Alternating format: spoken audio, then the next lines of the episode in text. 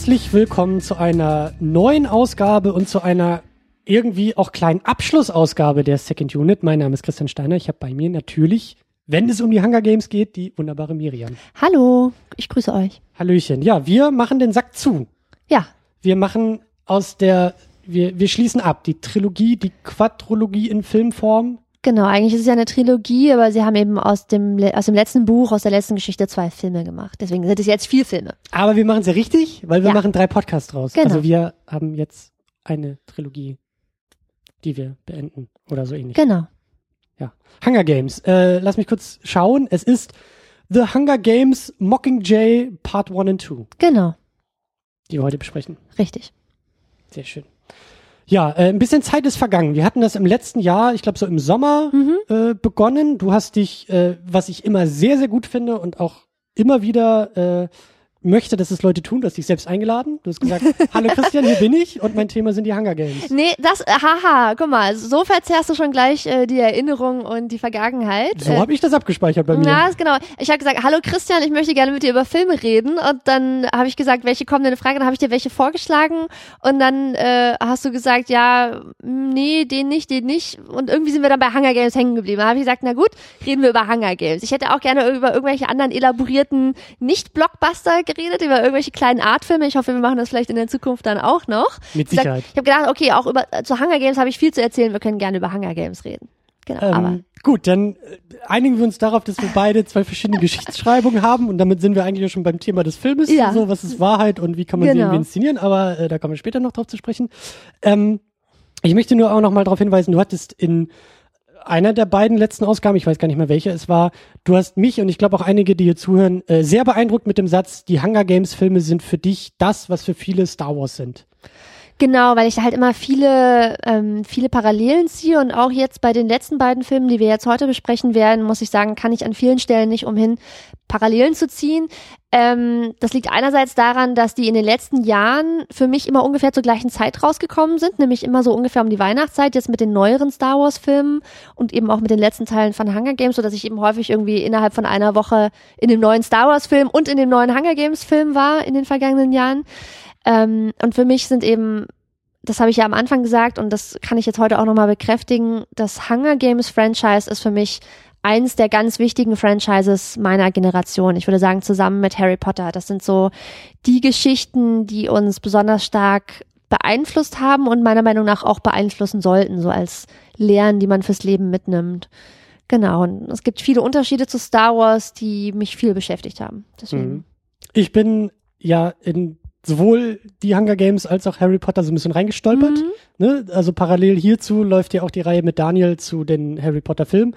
Und beides sind für mich Filmreihen und Geschichten, die ich aus dem Augenwinkel verfolgt habe und Mhm. lange äh, abgetan habe oder die mich einfach nicht interessiert haben. Mhm. So, und mit diesen ganzen äh, Podcast-Gesprächen hier und auch so ein bisschen das so als ähm, Reihe und auch als Hausaufgabe zu betrachten, ähm, mich damit immer intensiver auseinanderzusetzen, auch mal genauer drauf zu gucken, auch ein bisschen was rauszuziehen, ein bisschen was zu lernen.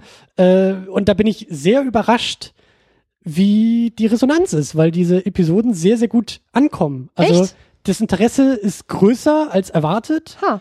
Ähm, auch größer als irgendwie bei anderen Sachen wie zum Beispiel Star Wars. Also äh, das Wirklich? Das ist kein Witz. Hä, aber woran misst du das denn? Ich kann mir nackte Zahlen angucken. Okay. Ähm, ich merke es an Kommentaren, ich merke es auch an, an äh, Rückmeldungen einfach im privaten Mhm. Kreis. Ich werde, also wenn ich auf Podcasts angesprochen werde, dann ist es Harry Potter und Hunger Games. Ja. Wenn ich irgendwie über äh, hier die State of the Unit, äh, bei der ich ja manchmal auch so äh, Fragen über Mhm. Twitter einsammel, die erste Frage, die da immer kommt, wann gibt's einen neuen Podcast zu Harry Potter, wann gibt's einen neuen Podcast zu Hunger Games? Ah, So. okay. Dementsprechend ähm, Hm. hat mich das, wie gesagt, erstmal überrascht, dass das Interesse so groß ist. Ähm, mir war klar, das sind jetzt auch schon Filme, die viele Leute interessieren und das ist jetzt nicht irgendwie so Mhm. unter ferner liefen, aber dass die halt so, äh, ja, dass die Resonanz so groß ist, Mhm. äh, überrascht mich positiv und unterstützt, glaube ich, auch irgendwie so deine These, dass du Ja, sagst, dass genau. da, da ist ja irgendwie was in der Luft. Ja, und ich muss sagen, das freut mich auch wirklich wahnsinnig, ähm, dass ich hier die Gelegenheit habe, mit dir mich darüber zu unterhalten und sozusagen auch die Sachen, die ich daran schätze, quasi einem etwas größeren Publikum und die Gedanken, die ich mir dazu mache, einem etwas größeren Publikum zugänglich zu machen, weil ich schon glaube, dass insgesamt das Hunger Games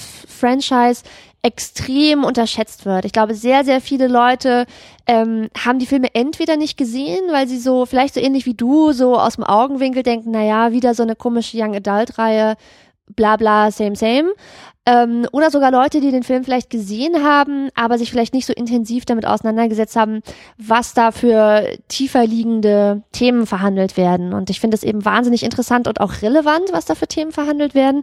Und deswegen finde ich es total cool, dass wir hier darüber reden können, damit eben, ich, ich finde wirklich, dieser, dieses Franchise sollte wesentlich mehr Aufmerksamkeit bekommen. Also von mir aus kann das ein Film sein, der kann äh, in Schulen geguckt werden mit Schülern, die dazu äh, dann irgendwie, weiß ich nicht, in Deutsch oder Englisch.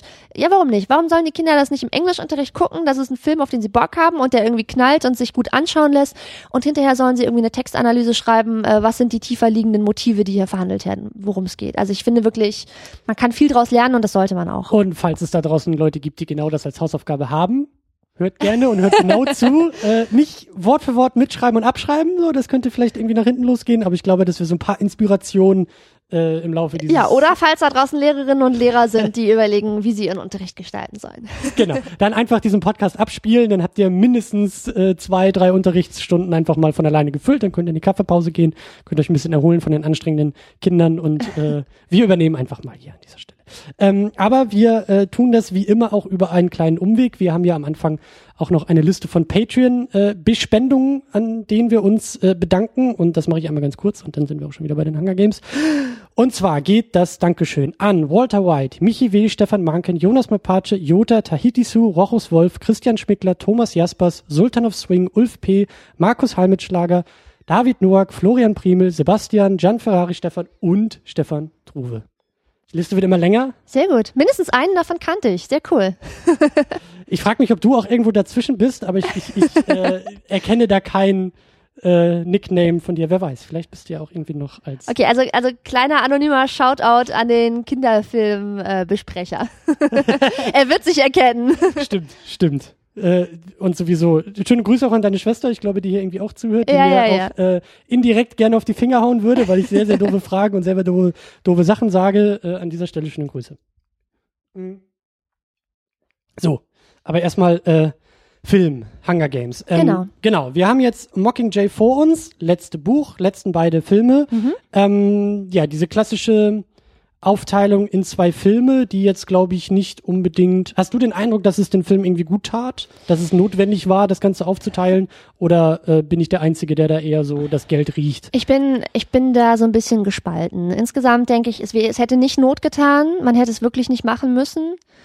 Ähm, man hätte das als einen Film erzählen können und man hätte ziemlich viel Kram rausschreiben können. An manchen Stellen merkt man es den Filmen relativ deutlich an, dass die Butter da ein bisschen dünn aufs Brot geschmiert ist. Also, dass sie halt gefüllt haben, dass sie aufgefüllt haben.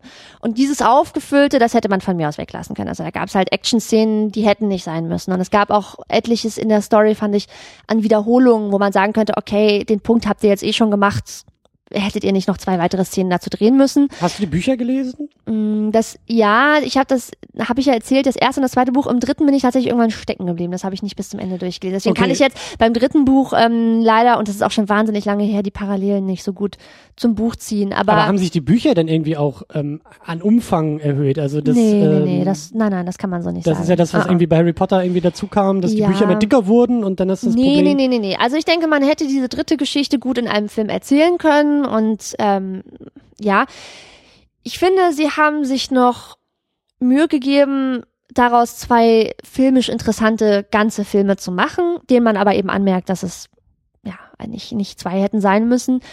Auf der positiven Seite finde ich, dass diese Themen, die mir sehr wichtig sind, die da verhandelt werden in den letzten beiden Filmen, dadurch mehr Raum bekommen. Also wie gesagt, auch wenn sich bestimmte Szenen oder Story-Elemente wiederholen, ist das nicht immer schlecht, weil das sind interessante und komplexe Fragen, die da verhandelt werden und dadurch bekommen die mehr Raum, was vielleicht, wenn es nur ein Film gewesen wäre, wäre man da so vorbeigehastet. Dann wäre es halt irgendwie gewesen, oh, eine tief, tiefer gehende Unterhaltung von zwei Charakteren, Action-Szene, Action-Szene, Schluss, Credits und dadurch, dass es jetzt zwei Filme sind, kann man sagen, das wird ein bisschen mehr, kriegt vielleicht ein bisschen mehr Tiefenschärfe. Es gibt halt mehr Gelegenheiten für Dialoge, ähm, bestimmte Themen werden aus etwas mehr Blickwinkeln verhandelt. Ich habe das Gefühl, dass ein bisschen äh, Ungleichgewicht in die Gesamtgeschichte dadurch Mhm. gerät. Also dass halt diese klassische Drei-Akt-Struktur Genau. äh, dadurch ein bisschen aufgebrochen wird. Ja. Also das, was war's? Der erste Film war ja, ähm, ich muss das jetzt auch für mich nochmal ein bisschen Ja, rekapitulieren. Das ist ja auch schon ein halbes Jahr, glaube ich, her, dass, dass wir das gemacht hatten.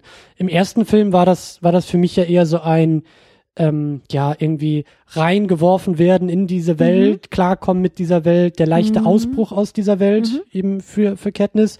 Im zweiten Film dann ja so dieses, äh, ich äh, bin jetzt irgendwie bei mir angekommen, ich stehe zu mir und ich fange jetzt wirklich an, hier symbolische Wände einzureißen und mache jetzt, also hau auf den Tisch und bin jetzt, wer ich bin, mit dem tollen Twist am Ende, dass irgendwie so dieser Vorhang sich öffnet und sagt so, ach übrigens, du bist Teil des Plans und Ja. wir planen über deinen Kopf schon lange hinweg. Mhm. Und dass im dritten Teil dann so diese, ja, dass sie sich jetzt in diese Revolutionswelt einfügen Genau. muss und da auch diese, diese Symbol-Propagandafigur, diesen Mockingjay Mhm. jetzt spielt. Und dadurch, dass es jetzt zwei Filme sind, ist es in der Die- Gesamtstruktur ein bisschen, Ja, ich weiß, was ich ich, ich weiß genau, was du meinst.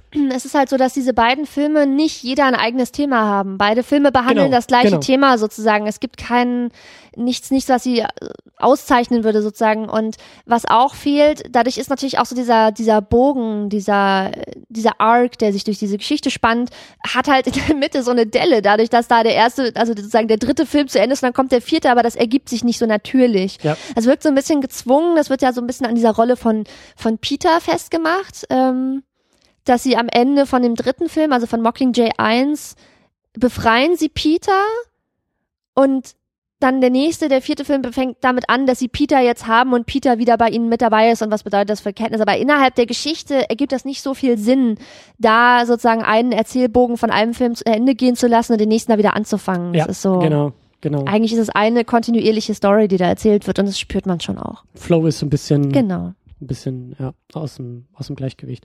Äh, lass uns mal zusammenfassen, zusammentragen, was eigentlich diese beiden Filme, wie gesagt, wir werden das jetzt so in einen Topf werfen. Wenn Genau. wir jetzt von den Filmen Ja, sprechen, ja. Mockingjay ist für uns jetzt ein Film, eine Geschichte, ein Mhm. großes Double-Feature, da wollen wir jetzt nicht irgendwie noch zu sehr aufdröseln. Deswegen äh, so der, der letzte Film, wenn wir Mhm. das sagen, meinen wir beide. Genau. Mockingjay 1 und 2. Mockingjay 1 und 2. Was, wo, worum geht's? Was, äh, ja, Okay, also ich versuche das mal so ein bisschen zusammenzufassen. Ähm, am Ende von dem zweiten Film kommt Katniss ja aus ihren zweiten Spielen raus. mhm. Ähm, der Quarter Quell, diese besonderen Spiele, wo eben nur Sieger in die Arena geschickt wurden.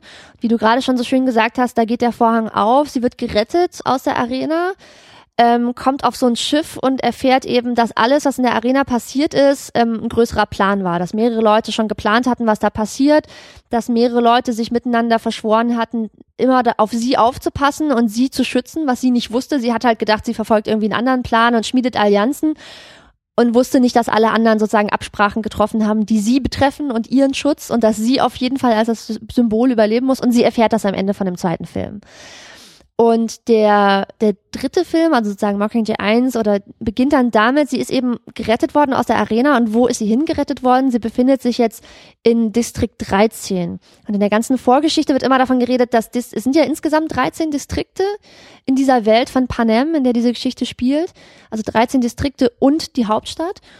Und es hieß immer, Distrikt 13 ist komplett zerstört äh, bei dieser ersten Revolution Das weiß ich auch noch, dass du mir damals auf die Finger gehauen hast oder gesagt hast, so, wa- Wart mal ab, mit dem genau, 13. genau. Distrikt noch was. 13 gilt halt sozusagen als so ein leeres Wasteland, wo alle Menschen vernichtet wurden, alle getötet wurden. Da ist, da steht kein Stein mehr auf dem anderen. Da lebt keiner mehr. Das lernen das- wir am Anfang in der Geschichte. Ich wollte gerade sagen, war das nicht irgendwie auch so im ersten Film, ich erinnere mich so dunkel dran, dass das so als warnendes Genau, es wird immer gesagt, Symbol denk gilt. dran, was mit Distrikt 13 passiert ist. Die sind ja komplett dem Erdboden gleich gemacht worden. Genau. Und jetzt beginnt aber Mockingjay 1 und man erfährt, ähm, die sind, n- also die Menschen sind nicht alle tot. Im Gegenteil, die haben sich ähm, sozusagen unter die Erde gerettet. Die leben da total verschanzt, äh, ganz tief eingegraben in so einer unterirdischen Welt sozusagen und leisten da seit schon immer Widerstand. Also die haben militärisch ganz gut aufgerüstet. Die sind einfach ziemlich gut aufs Überleben in diesem, in diesem Bunkersystem sozusagen eingerichtet und arbeiten schon lange auf die Revolution hin. Und die haben eben auch zusammengearbeitet mit Plutarch Heavensby,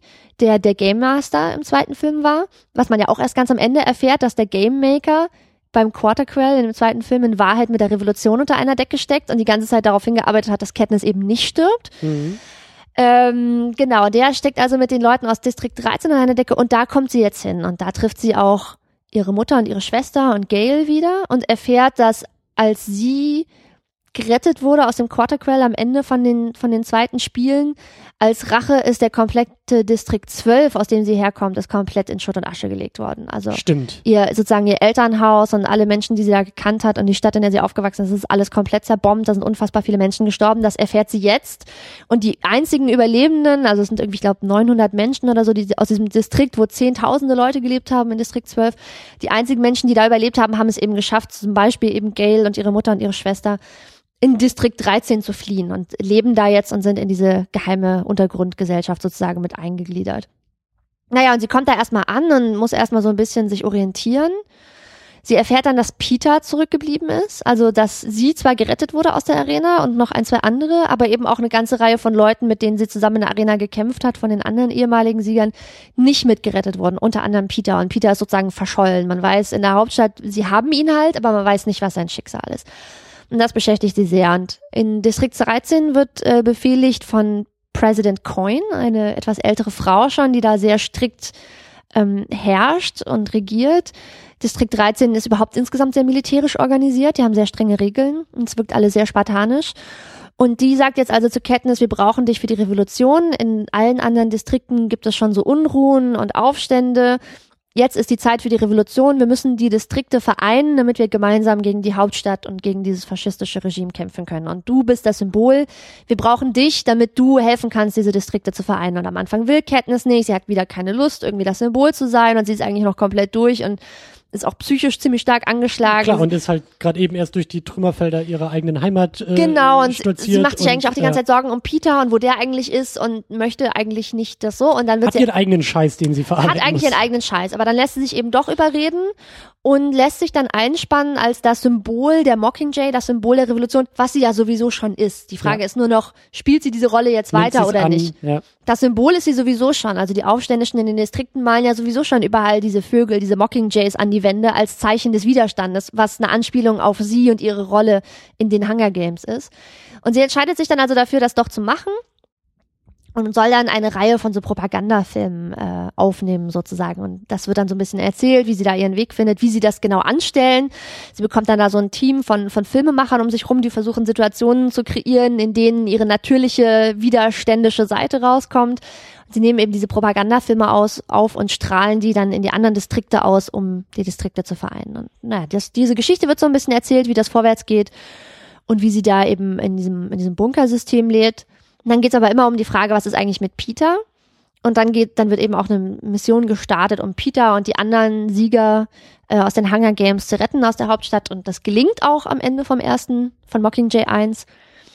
Und es kommt ihnen aber so ein bisschen komisch vor. Zwischendurch gibt's auch immer wieder, also eigentlich der zweite Film, da geht's hauptsächlich um Propagandascharmützel. Es werden immer Filme gedreht, die Hauptstadt, also es gibt natürlich auch, man sieht auch Aufstände, man sieht auch, was in den Distrikten passiert und wie da auch tatsächlich Krieg geführt wird oder wie mit Guerilla-Taktiken die Leute in den Distrikten versuchen, die Infrastruktur der Hauptstadt ähm, zu zerstören. Aber es geht hauptsächlich um Propaganda. Also irgendwie, Ja. wie behandelt, wie in welchen, wie framed die Hauptstadt das, was passiert? Ja. Welche Worte benutzen Sie? In welchen Kontext stellen Sie das, um sozusagen diesen Aufstand niederzuschlagen?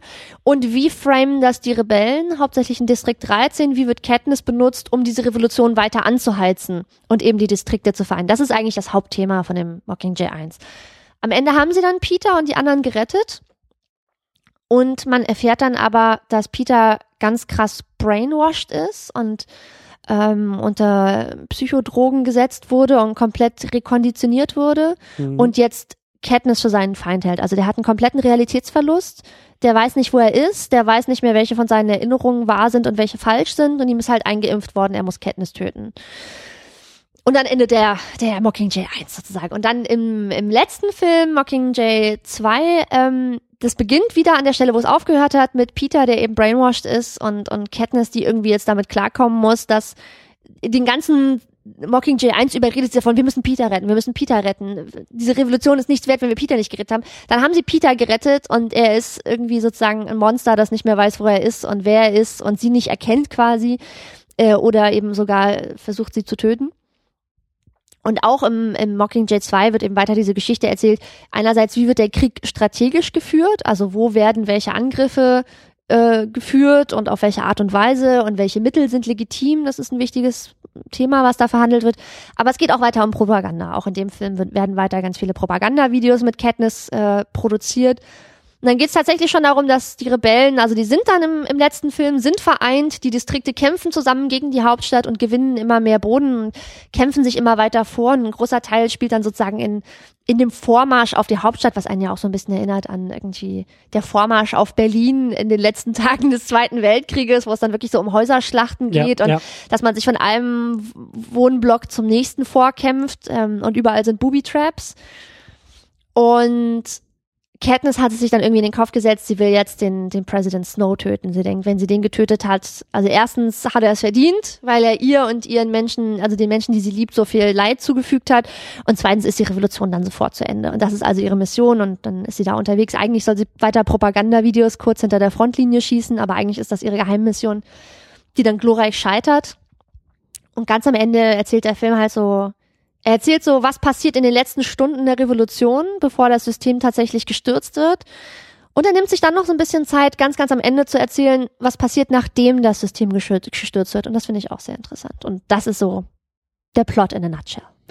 in a nutshell und die werden wir auch noch weiter aufbrechen, weil äh, gerade das, was du da so als Ende noch äh, sehr knapp zusammengefasst hast, worum es eigentlich geht, Revolution und irgendwie die fast schon Gegenrevolution in der Revolution genau. und welches Symbol von wem wie gestürzt wird und da ist eine Menge Fleisch, da ist eine Menge äh, Substanz, äh, mhm. die wir, die wir noch weiter aufdröseln und abklopfen wollen. Ähm, lass uns vielleicht noch ganz kurz über ein paar Besetzungen und mhm. Schauspieler mhm. sprechen, beziehungsweise auch äh, Francis Lawrence übernimmt wieder die Regie hier bei den letzten beiden Filmen und äh, hatte auch den zweiten gemacht. Mhm. Wenn du das sagst. Du, okay, dann äh, ja, sage ich auf jeden Fall. Äh, ich habe es so ein bisschen fragend in den Raum geworfen. Ähm, ich meine nämlich, dass äh, der erste wurde noch von von jemand anders, glaube ich, gemacht und, mhm. und Lawrence hat dann so die letzten mhm. die letzten übernommen. So ähnlich. Also mich, ich werde glaube ich viele Vergleiche oder Parallelen zu Harry, zu Potter, Harry Potter, ziehen, ja, ja. die vielleicht auch gar nicht da sind, aber dadurch, dass mhm. ich da momentan auch so drin stecke, ja. ist es für mich äh, auch interessant, dass halt so jetzt mit Lawrence auch gerade diese letzten beiden Filme so ähm, abgeschlossen werden, dass man da irgendwie dieses Franchise zu einem äh, einem, einem Handwerker in die Hand drückt und mhm. sagt, äh, du machst es weiter und, und, du führst es zu Ende. Ähm, bei der Besetzung, klar, die ganzen äh, wiederkehrenden Rollen wollen wir jetzt nicht ja. alle großartig durchgehen, aber äh, Julian Moore war, ich glaube, dass sie auch schon im zweiten kurz am Ende Echt? zu ich sehen war. Ich, ich also, meine, dass Katniss da auf dieses Schiff doch irgendwie gekommen ist und dann saß da doch der Gamemaker und da sie. Da saß der Gamemaker, aber ich weiß nicht, ob, ich glaube nicht, dass die Präsidentin da schon dabei war. Ich glaube, sie trifft am Anfang von Mockingjay 1 trifft sie die Präsidentin das erste Mal und wird ihr vorgestellt. Da gibt's so eine Szene, wo sie einander vorgestellt werden. Ich glaube, die tritt in Mockingjay das erste Mal auf. Willst du wetten oder sollen wir die, sollen wir die? Ich, ich fühle mich sicher genug zu sagen, ich wette. Okay, ich, wette, du, ich wette, Julianne Moore tritt in, äh, in dem zweiten Film noch nicht okay, auf. Okay, dann hast du recht, sonst würde ich sagen, lass uns das in den Kommentaren irgendwie klären. Aber äh, okay, ähm, genau, Julianne Moore als, ja, äh, du sagst Präsidentin. Na, so wird sie immer genannt, ne? Sie, sie stellt sich vor als President Coin und so wird sie auch die ganze Zeit genannt, was ja so ein bisschen verwirrt, denn eigentlich ist sie nur die Chefin von District 13. Also sie ist auch so, sie macht sich dann, weil, weil die Rebellion ja quasi ähm, so dass das intellektuelle Headquarter in Distrikt 13 hat. Also die führen das zusammen, die führen das militärstrategisch und, und generell planerisch führt das District, so, ja. führt das District 13 zusammen. Also in den anderen Bezirken gibt's eben auch Aufstände und Unruhen, aber Distrikt 13 führt das zusammen und macht daraus sozusagen einen konzertierten Versuch, die Hauptstadt zu besiegen. Eine so. Bewegung. Eine Bewegung zu formen, genau. Und, an, und deswegen steht sie gewissermaßen natürlichermaßen am Kopf dieser Bewegung, weil sie eben Chefin von District 13 ist und dadurch automatisch quasi auch Chefin der Rebellion, könnte man sagen, und der, der Aufständischen. Ist natürlich ein bisschen komisch, wobei in gewisser Hinsicht wird da auch schon viel foreshadowed, dass sie sich Präsident nennt, äquivalent zu President Snow, ne? Das ist so ein bisschen wie Papst und gegen Papst, ähm, dass sie sozusagen in Anspruch nimmt zu sagen, ja, du nennst dich der Präsident dieses Landes, aber eigentlich will dieses Land schon nicht mehr, oh Gott, diese ganzen Parallelen zu aktueller Politik, ähm, dass sie sagt, du nennst dich Präsident dieses Landes und Da du, kommen wir auch noch hin. Ja. und äh, aber eigentlich wollen die Menschen in diesem Land nicht von dir regiert werden und wollen nicht deine Herrschaft. Aber ich, ich bin sozusagen von von wirklich erwählt. ich bin President-elect quasi. Genau, ich habe ich hab die. Popular Vote. Mich wollen die Leute. Die Leute Ja, wollen, ja. dass ich sie anführe und äh, deine Herrschaft stürze. Genau, und da wird ja schon viel foreshadowed, was später dann ihre Rolle am Ende der Revolution ist und dass sich eben ja auch schon dann andeutet, dass sie eigentlich ja, sie führt zwar die, die Re Revolution an, aber sie will eigentlich die neue Chefin sein. Und das wird ja dann, ist ganz interessant, weil es wird ja dann auch immer darüber gesprochen, nach der Revolution sollen dann freie Wahlen stattfinden, wann finden die statt? Und dann sagt Oder neue Hunger Games. ja, oder genau, aber da kommen wir später dazu. Aber Ja. deswegen finde ich ihre Rolle auch ganz interessant so. Ja. Weil sie ist auch gar nicht so sympathisch, ne? Sie kommt direkt am Anfang. Später erfährt man, was so Gut besetzt auf jeden Fall. Julianne Super- Moore, die hat beides, besetzt. die diese dieses mütterliche schon auch irgendwie hat, genau, aber auch eine Distanz und Kälte ausstrahlen kann, bei Ja. der du auch sagst, was, äh, was, was, ist, Äh, was, was irgendwas- willst du eigentlich von Irgendwas mir? ist nicht ganz koscher mit ihr, genau. Und ich Genau. finde das aber ganz interessant, weil das eine sehr, ähm, wie ich finde, differenzierte Rolle ist und sie spielt die auch super. Denn später erfährt man mehr darüber, was ihre eigentlichen Motive sind und warum sie vielleicht nicht ganz, ganz reinen Herzens ist. Aber wie du sagst, sie hat auch was Mütterliches. Und sie wird auch nicht als böse oder dumm dargestellt. Sie macht, sie trifft auch einige sehr wichtige und sehr richtige militärische Entscheidungen. Ähm, an der einen Stelle wird da irgendwie das Überleben von Distrikt 13 dadurch gesichert, dass sie sagt, wir schicken jetzt alle in die Bunker, weil ich glaube, wir werden gleich einen Angriff erleben und dann ist es auch so. Ähm, also sie ist auch klug und sie trifft auch gute Entscheidungen, aber später erfährt man, in welche Richtung ihr moralischer Kompass ausschlägt und dann ist sie halt eine sehr interessante, vielschichtige Figur. Sie hat sich den Pfeil am Ende des Filmes verdient. Ja. Sagen wir es mal so. Ja. Ja. Aber auch darüber kann man noch diskutieren, aber da kommen wir, wir noch zu. Das werden wir auch. Dann äh, auch neu dabei Mahershala Ali als Box, als was ist er, äh, Anführer der Einer Militäreinheit, Ja, der die- Katniss zugeordnet wird. genau der der der Propagandaeinheit im Grunde genommen, oder? Genau, So man könnte sagen, er ist der militärische Sicherheitschef dieser Propagandaeinheit. Also er kümmert sich halt darum, dass diese Einheit, die im Wesentlichen dafür zuständig ist, mit Katniss an irgendwelche Orte zu gehen und da Propagandavideos ähm, zu drehen, die ja dann häufig eben auch in, in Kriegsgebieten stattfinden oder wo Action ist oder wo Action stattfinden könnte. Militärische Handlung, er ist dafür zuständig, dafür zu sorgen, dass alle da heil wieder rauskommen. Was auch ein Punkt ist, äh, über den wir noch, noch äh, weiter sprechen wollen und müssen, aber diese Idee einer, einer starbesetzten Propaganda-Unit, die Mhm. immer so drei, vier Schritte hinter der äh, Frontline unterwegs Mhm. ist, ist auch eine geile Nummer. Mhm. Also ist auch eine, eine, eine schöne Sache. Und er, wie gesagt, ist da als, als Anführer, als Taktiker auch mit unterwegs. Und einer dieser, dieser, ähm, dieser äh, Propaganda-Unit ist Eldon Hansen als Pollux, als Kameramann. Mhm. Äh, ist auch, also sein Gesicht kenne ich aus der Daredevil-Serie von Ja. Netflix. Ähm, und ich glaube, dass, habe ich das richtig verstanden, dass er sogar taubstumm ist in dem Film? In dem, na, nee, nee, Oder nee, nee, nee, nee, nee, nee.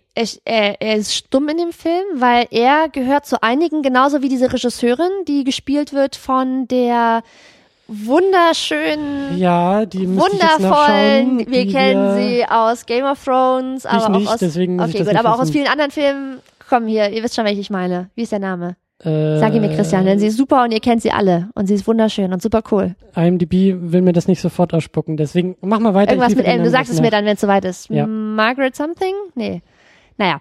Ähm, genau, na, die spielt ja die Regisseurin und sie und auch der Kameramann Pollux sind ja aus der Hauptstadt geflohen sozusagen und haben sich der Revolution angeschlossen. Und das ist ja eigentlich auch ganz interessant, dass sozusagen die Leute, die gegen das System kämpfen, nicht nur aus den Distrikten kommen, wo sie ja natürlicherweise quasi unterdrückt sind, sondern dass es auch tatsächlich Leute gibt, die sich aus der Hauptstadt, die in der Hauptstadt geboren und aufgewachsen sind und eigentlich Teil des, des Systems sind, der davon profitiert, dass es auch da Leute gibt, die sich absetzen und sagen, nein, sie schließen sich der Revolution an und wollen ihre Fähigkeiten in den Dienst der Revolution stellen. Und sie ist eben die Regisseurin und er der Kameramann. Und er ist stumm, weil er zu einer, ähm, sozusagen ihre Rolle war auch schon in der Hauptstadt Regisseurin zu sein und er war aber so ein Bediensteter, ähm, dem die Zunge rausgeschnitten wurde. Das kommt, glaube ich, auch schon in dem zweiten Film vor, wo Katniss in der Hauptstadt ist und jemand zu ihr sagt, ja, diese Bediensteten, die können nicht sprechen. Ähm, denen wird die Zunge rausgeschnitten, die heißen dann Avox. Avox, ja genau. Also Leute, die stumme Diener sein sollen im, im wahrsten Sinne des Wortes und deswegen kann er eben nicht sprechen. Ist es Natalie Dormer? Ja, natürlich? Natalie natürlich. Dormer. Die wundervolle Natalie Dormer spielt die Regisseurin, genau. Ja. Genau, das finde ich schon wichtig, dass wir sie auch noch erwähnen. Und das sind eben zwei, zwei Aber Figuren. war die sie nicht auch schon im zweiten mit dabei? War sie nicht bei den Hunger Games oder Nein, verbr- nein, nein, nein, nein. Die Okay. tritt auch erst im Okay. dritten auf. Die tritt auch erst im dritten auf. Und ich das? Sollte weniger an dir zweifeln und mehr an dir. Ich merk schon. Ich merk schon. Aber gut, ähm, lass uns vor allen Dingen über äh, ja die wichtigste aller Personen Mhm. sprechen. Äh, die tragende Figur, die tragende Rolle dieser ganzen Geschichte, dieser ganzen Filme. ja, Katniss. Ja. Jennifer Lawrence. richtig. Der Schauspielerin Jennifer Lawrence wird gerne nachgesagt, dass sie in den letzten Jahren einfach so gar keinen Bock mehr auf die Franchises hat oder hatte, die sie einst groß gemacht haben, Mhm. nämlich X-Men und Hunger Games. Mhm. Viele sagen, dass sie da so ein bisschen unmotiviert durch diese Filme stolpert und eigentlich nur noch äh, ihren äh, Scheck abholen will am Mhm. Ende des Tages. Ich habe den Eindruck, dass das manchmal hier so bei den letzten beiden Hunger Games, also es gab so ein paar Momente, wo sie, wo sie so ein paar Reden schwingt, wo sie so ein paar Monologe hält, wo ich mir auch echt dachte, das war jetzt der beste Take, den ihr euch da irgendwie aus der Kamera gezogen habt. Also gab es da nicht irgendwie noch mal so, so, komm, Jenny, noch Mhm. einmal und jetzt mit ein bisschen mehr Elan, Mhm. aber ähm, ging das nur mir so oder hast du da, hast du da, sie- siehst du da keinen? Ich habe das so nicht Problem. wahrgenommen. Nee, ich habe mir darüber auch nicht Gedanken gemacht. Ähm, ich finde, sie spielt das sehr gut. Die, die, die sozusagen die Erlebnisse, die ihre Figur durchmacht in diesen Filmen, führen ja dazu, dass sie ziemlich durch ist. Also ihre Rolle ist ja, also ihre Figur ist ziemlich durch. Ja. Die ist desorientiert, die ist psychisch schwer belastet, sie und sie leidet und sie weiß eigentlich nicht, wo es lang geht und sie hat eigentlich auch keine klare Vision und auch die die Dinge, die sie will und die Entscheidungen, die sie trifft, sind nicht so mega kohärent und das ist das ergibt auch alles nicht so richtig viel Sinn und naja, das spielt sie halt ganz gut, finde ich. Also so dieses dieses desorientierte finde ich kommt gut rüber. Okay. Ich wollte das Ding auch nicht so riesig aufmachen, weil es geht mir vor allen Dingen äh, um die Figur. Ja. Wie du gesagt hast, da schließt sich auch so ein bisschen der Bogen zu unserer ersten Episode. Äh, da war es ja noch so, dass ich das hat sehr, sehr gut funktioniert, dass du mir den, diese Reihe gleich in der ersten Episode Mhm. gut erklärt hast. Ich hatte da ja so ein bisschen meine Vorbehalte, ich hatte den Film schon mal geguckt, habe gesagt, ich verstehe das alles nicht, warum geht's da irgendwie um Mhm. äh, Dystopie und Revolution und irgendwie äh, sonst was Mhm. und dann rennen da die Kinder irgendwie über Spielfelder und müssen da Pfeile und Bogen schießen. Das hat für mich nicht irgendwie so ganz Ja. zusammengepasst. Hast du gesagt, ja, aber guck doch mal auf diese Katniss und guck dir auch mal genauer an, wie sie durch diese Filme weitergetragen wird Ja. wie kaputt sie ist, wie traumatisiert sie ist, Mhm. wie sie leidet, wie sie eben ein, eine andere Rolle, einen anderen Typus, eine, eine andere Heldin irgendwie Mhm. ist und darstellt. Und genau das führt sich hier in dem dritten Film wunderbar, Mhm. wunderbar weiter. Wie du, wie du gesagt hast, die Narben sind da, sie werden auch eigentlich immer größer. Mhm. Sie stolpert durch das Trümmerfeld ihrer Heimat. Sie klammert sich immer enger an ihre Familie, immer enger an die Menschen um sie herum Mhm. und sieht auch da, wie die immer, ja, wie, wie, wie die ihr weggerissen werden. Also Mhm. äh, große Ironie der Geschichte ist ja, dass am Ende dann doch ihre Schwester stirbt und Mhm. sie das nicht verhindern konnte, was sie im Ja. ersten Film, was ja der Genau. Auslöser war, warum sie überhaupt erst da Ja, reingeraten ja. ist. Ähm, Peter, der ihr durch diese ganze Gehirnwäsche und durch die Spiele dann auch äh, entzogen wird. Ähm, und sie ist es halt, sie und ihr Umgang mit dieser Welt und mit diesen äh, Erlebnissen ist es für mich, was diese Serie ausmacht. Mhm. Also dadurch haben diese ersten beiden Filme auch besser für mich funktioniert, Mhm. auf diesen, durch diese Fokussierung auf sie. Mhm. Ähm, müssen wir am Ende auch noch mal ein bisschen besprechen, wie das jetzt hier zum Abschluss ist, weil ich den Eindruck habe, dass der Film mir da wieder andere Signale sendet und sagt, Mhm. ja, aber es geht auch noch um die Welt da drum und dann Mhm. bin ich wieder nicht so ganz dabei. Aber ähm, ja, ihr ihre Rolle und und und ihr weiteres Vorgehen hier in den in diesen Abschlussfilmen. Äh, lass uns lass uns darüber ein bisschen sprechen. Lass uns vor allen Dingen Mhm. über über sie äh, weitersprechen. Ähm, ja, vielleicht Stichwort so, dass das, also teilst du das auch? Also diese Beobachtung immer mehr, ähm, sie sie verliert immer mehr. Ja. Sie verliert immer mehr ihre Menschen um sie herum, ihre Familie, ihre sie verliert ihre auch die. Kontrolle und sie verliert auch ihre Handlungsspielräume, die ja vorher auch schon eigentlich eng waren. Also ich finde, dass das eins der Motive, die sich durchzieht, ist, dass sie eigentlich ähm, sie wird immer in eine Rolle gedrängt oder in eine Funktion, auf die sie keinen Bock hat und was sie eigentlich nicht will und was ihr auch Leid und Schmerzen zufügt. Aber sie hat eben keine Chance, sie muss diese Rolle ausfüllen und sie hat extrem enge Handlungsspielräume und sie muss ständig Entscheidungen treffen, auf die sie eigentlich keinen Bock hat, die ganze Zeit, immer zu. Genau. Sie muss Und- diese Figur sein, die sie nicht sein will.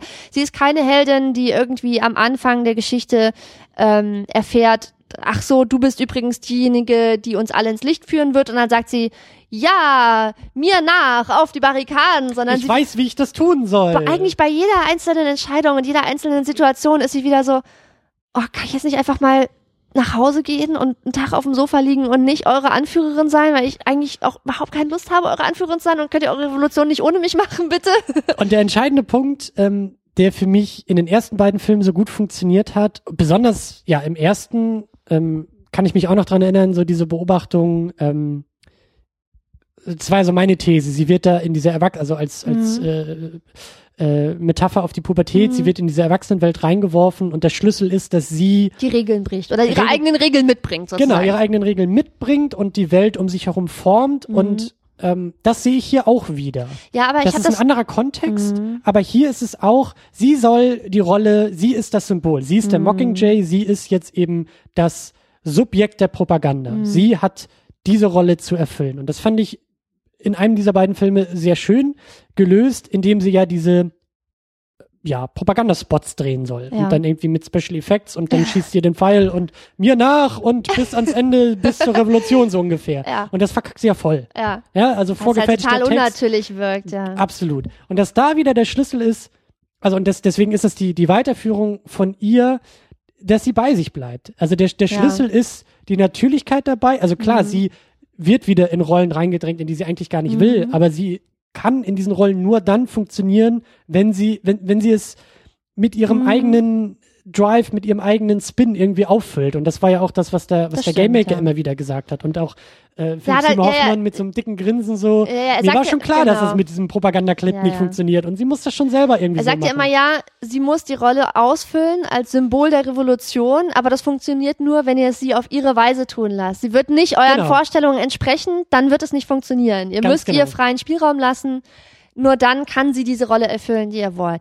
Das stimmt schon, da hast du schon recht, dass sie auch in diesen Situationen ähm, also sich quasi treu bleibt oder an sich dran bleibt. Ähm, aber gleichzeitig fühlt es sich für mich auch in den letzten beiden Filmen insgesamt doch düsterer an. Also in den ersten beiden Filmen ist es auch düster und man hat das Gefühl, ah, okay, sie bricht die Regeln oder sie ähm, sie schafft es, die Situationen doch so zu drehen, dass sie nach ihren eigenen Regeln spielen kann und es gibt einem so ein bisschen so was Hoffnungsvolles und Licht am Horizont. Mhm. Ich finde jetzt in den letzten beiden Filmen, ja gut, also ich habe das Gefühl, dass sie insgesamt trotzdem weniger Handlungsspielräume hat und dass das eigentlich eher was ein düsteres, ja hoffnungsloses Element ist, weil sie ja aus dem großen Rahmen es immer noch nicht schafft auszubrechen. Eig ihr eigentlicher Wunsch ist nicht das Symbol der Revolution zu sein. Und das erreicht sie nicht. Und diese und das dieses Ziel Mhm. kann sie nicht erreichen und dieser Wunsch wird ihr auch nicht erfüllt. Und sozusagen das einzige die einzige Möglichkeit hat die sie hat ist sie folgt dem was von ihr erwartet wird in der Hoffnung dass sie dadurch andere kleine Ziele erreichen kann. Also dass zum Beispiel Peter befreit wird oder so. Sie folgt den Erwartungen die an sie gestellt werden und schafft es dann so im ganz ganz kleinen das sozusagen dem anzugleichen, wie sie es sich vorstellt oder wie es für sie funktioniert. Aber im Großen und Ganzen muss sie diese Rolle erfüllen, die sie nicht haben möchte. Und das, das finde ich eigentlich düster. Das finde ich eigentlich tragisch. Und es tut mir auch die ganze Zeit leid. Eigentlich, ich möchte sie die ganze Zeit aus dieser Geschichte rausholen und sagen, Mädel, ist jetzt auch gut, du musst jetzt auch nicht mehr. Also irgendwie. Den das- Rest das, machen die anderen. das muss echt hart sein, irgendwie die Figur zu sein, auf der irgendwie die Hoffnung der Nation ruht und du und die Einzige und egal wie viele Menschen um dich rum sterben, alle sagen immer, du musst auf jeden Fall überleben, denn du bist das Gesicht der Revolution. Also den Job möchte ich auch nicht haben. Und da äh, dekonstruiert der Film und die Geschichte ja die klassische Heldenrolle und auch Mhm. die klassische Heldenreise. Denn das, was man gerade am Ende des zweiten Films noch äh, sich hätte vorstellen können, ohne Wissen der Bücher, ohne Mhm. Wissen der, der anderen Filme, dass tatsächlich dann irgendwie das Cape, der Umhang kommt und das strahlende Symbol auf der Brust und ich führe euch alle Du meinst, dass sie das so annimmt, dass sie, dass Ja. sie die Rolle annimmt und zwar wholeheartedly, also ganz aus tiefem Herzen und sagt so, ja, okay, dann bin ich jetzt eure Heldin. Dann Ganz genau. Jetzt. Und sie ist die Revolution und die Revolution, ne, so ein bisschen neomäßig in der Matrix, ja, ohne, Mhm. alle glauben an sie und sie kann es und sie schafft es und am Ende aller Tage sitzt sie da auf der Bank und sagt, alles klar, ich habe Mhm. die Welt gerettet und jetzt kann ich in den Sonnenuntergang reiten und jetzt kann ich endlich oder so.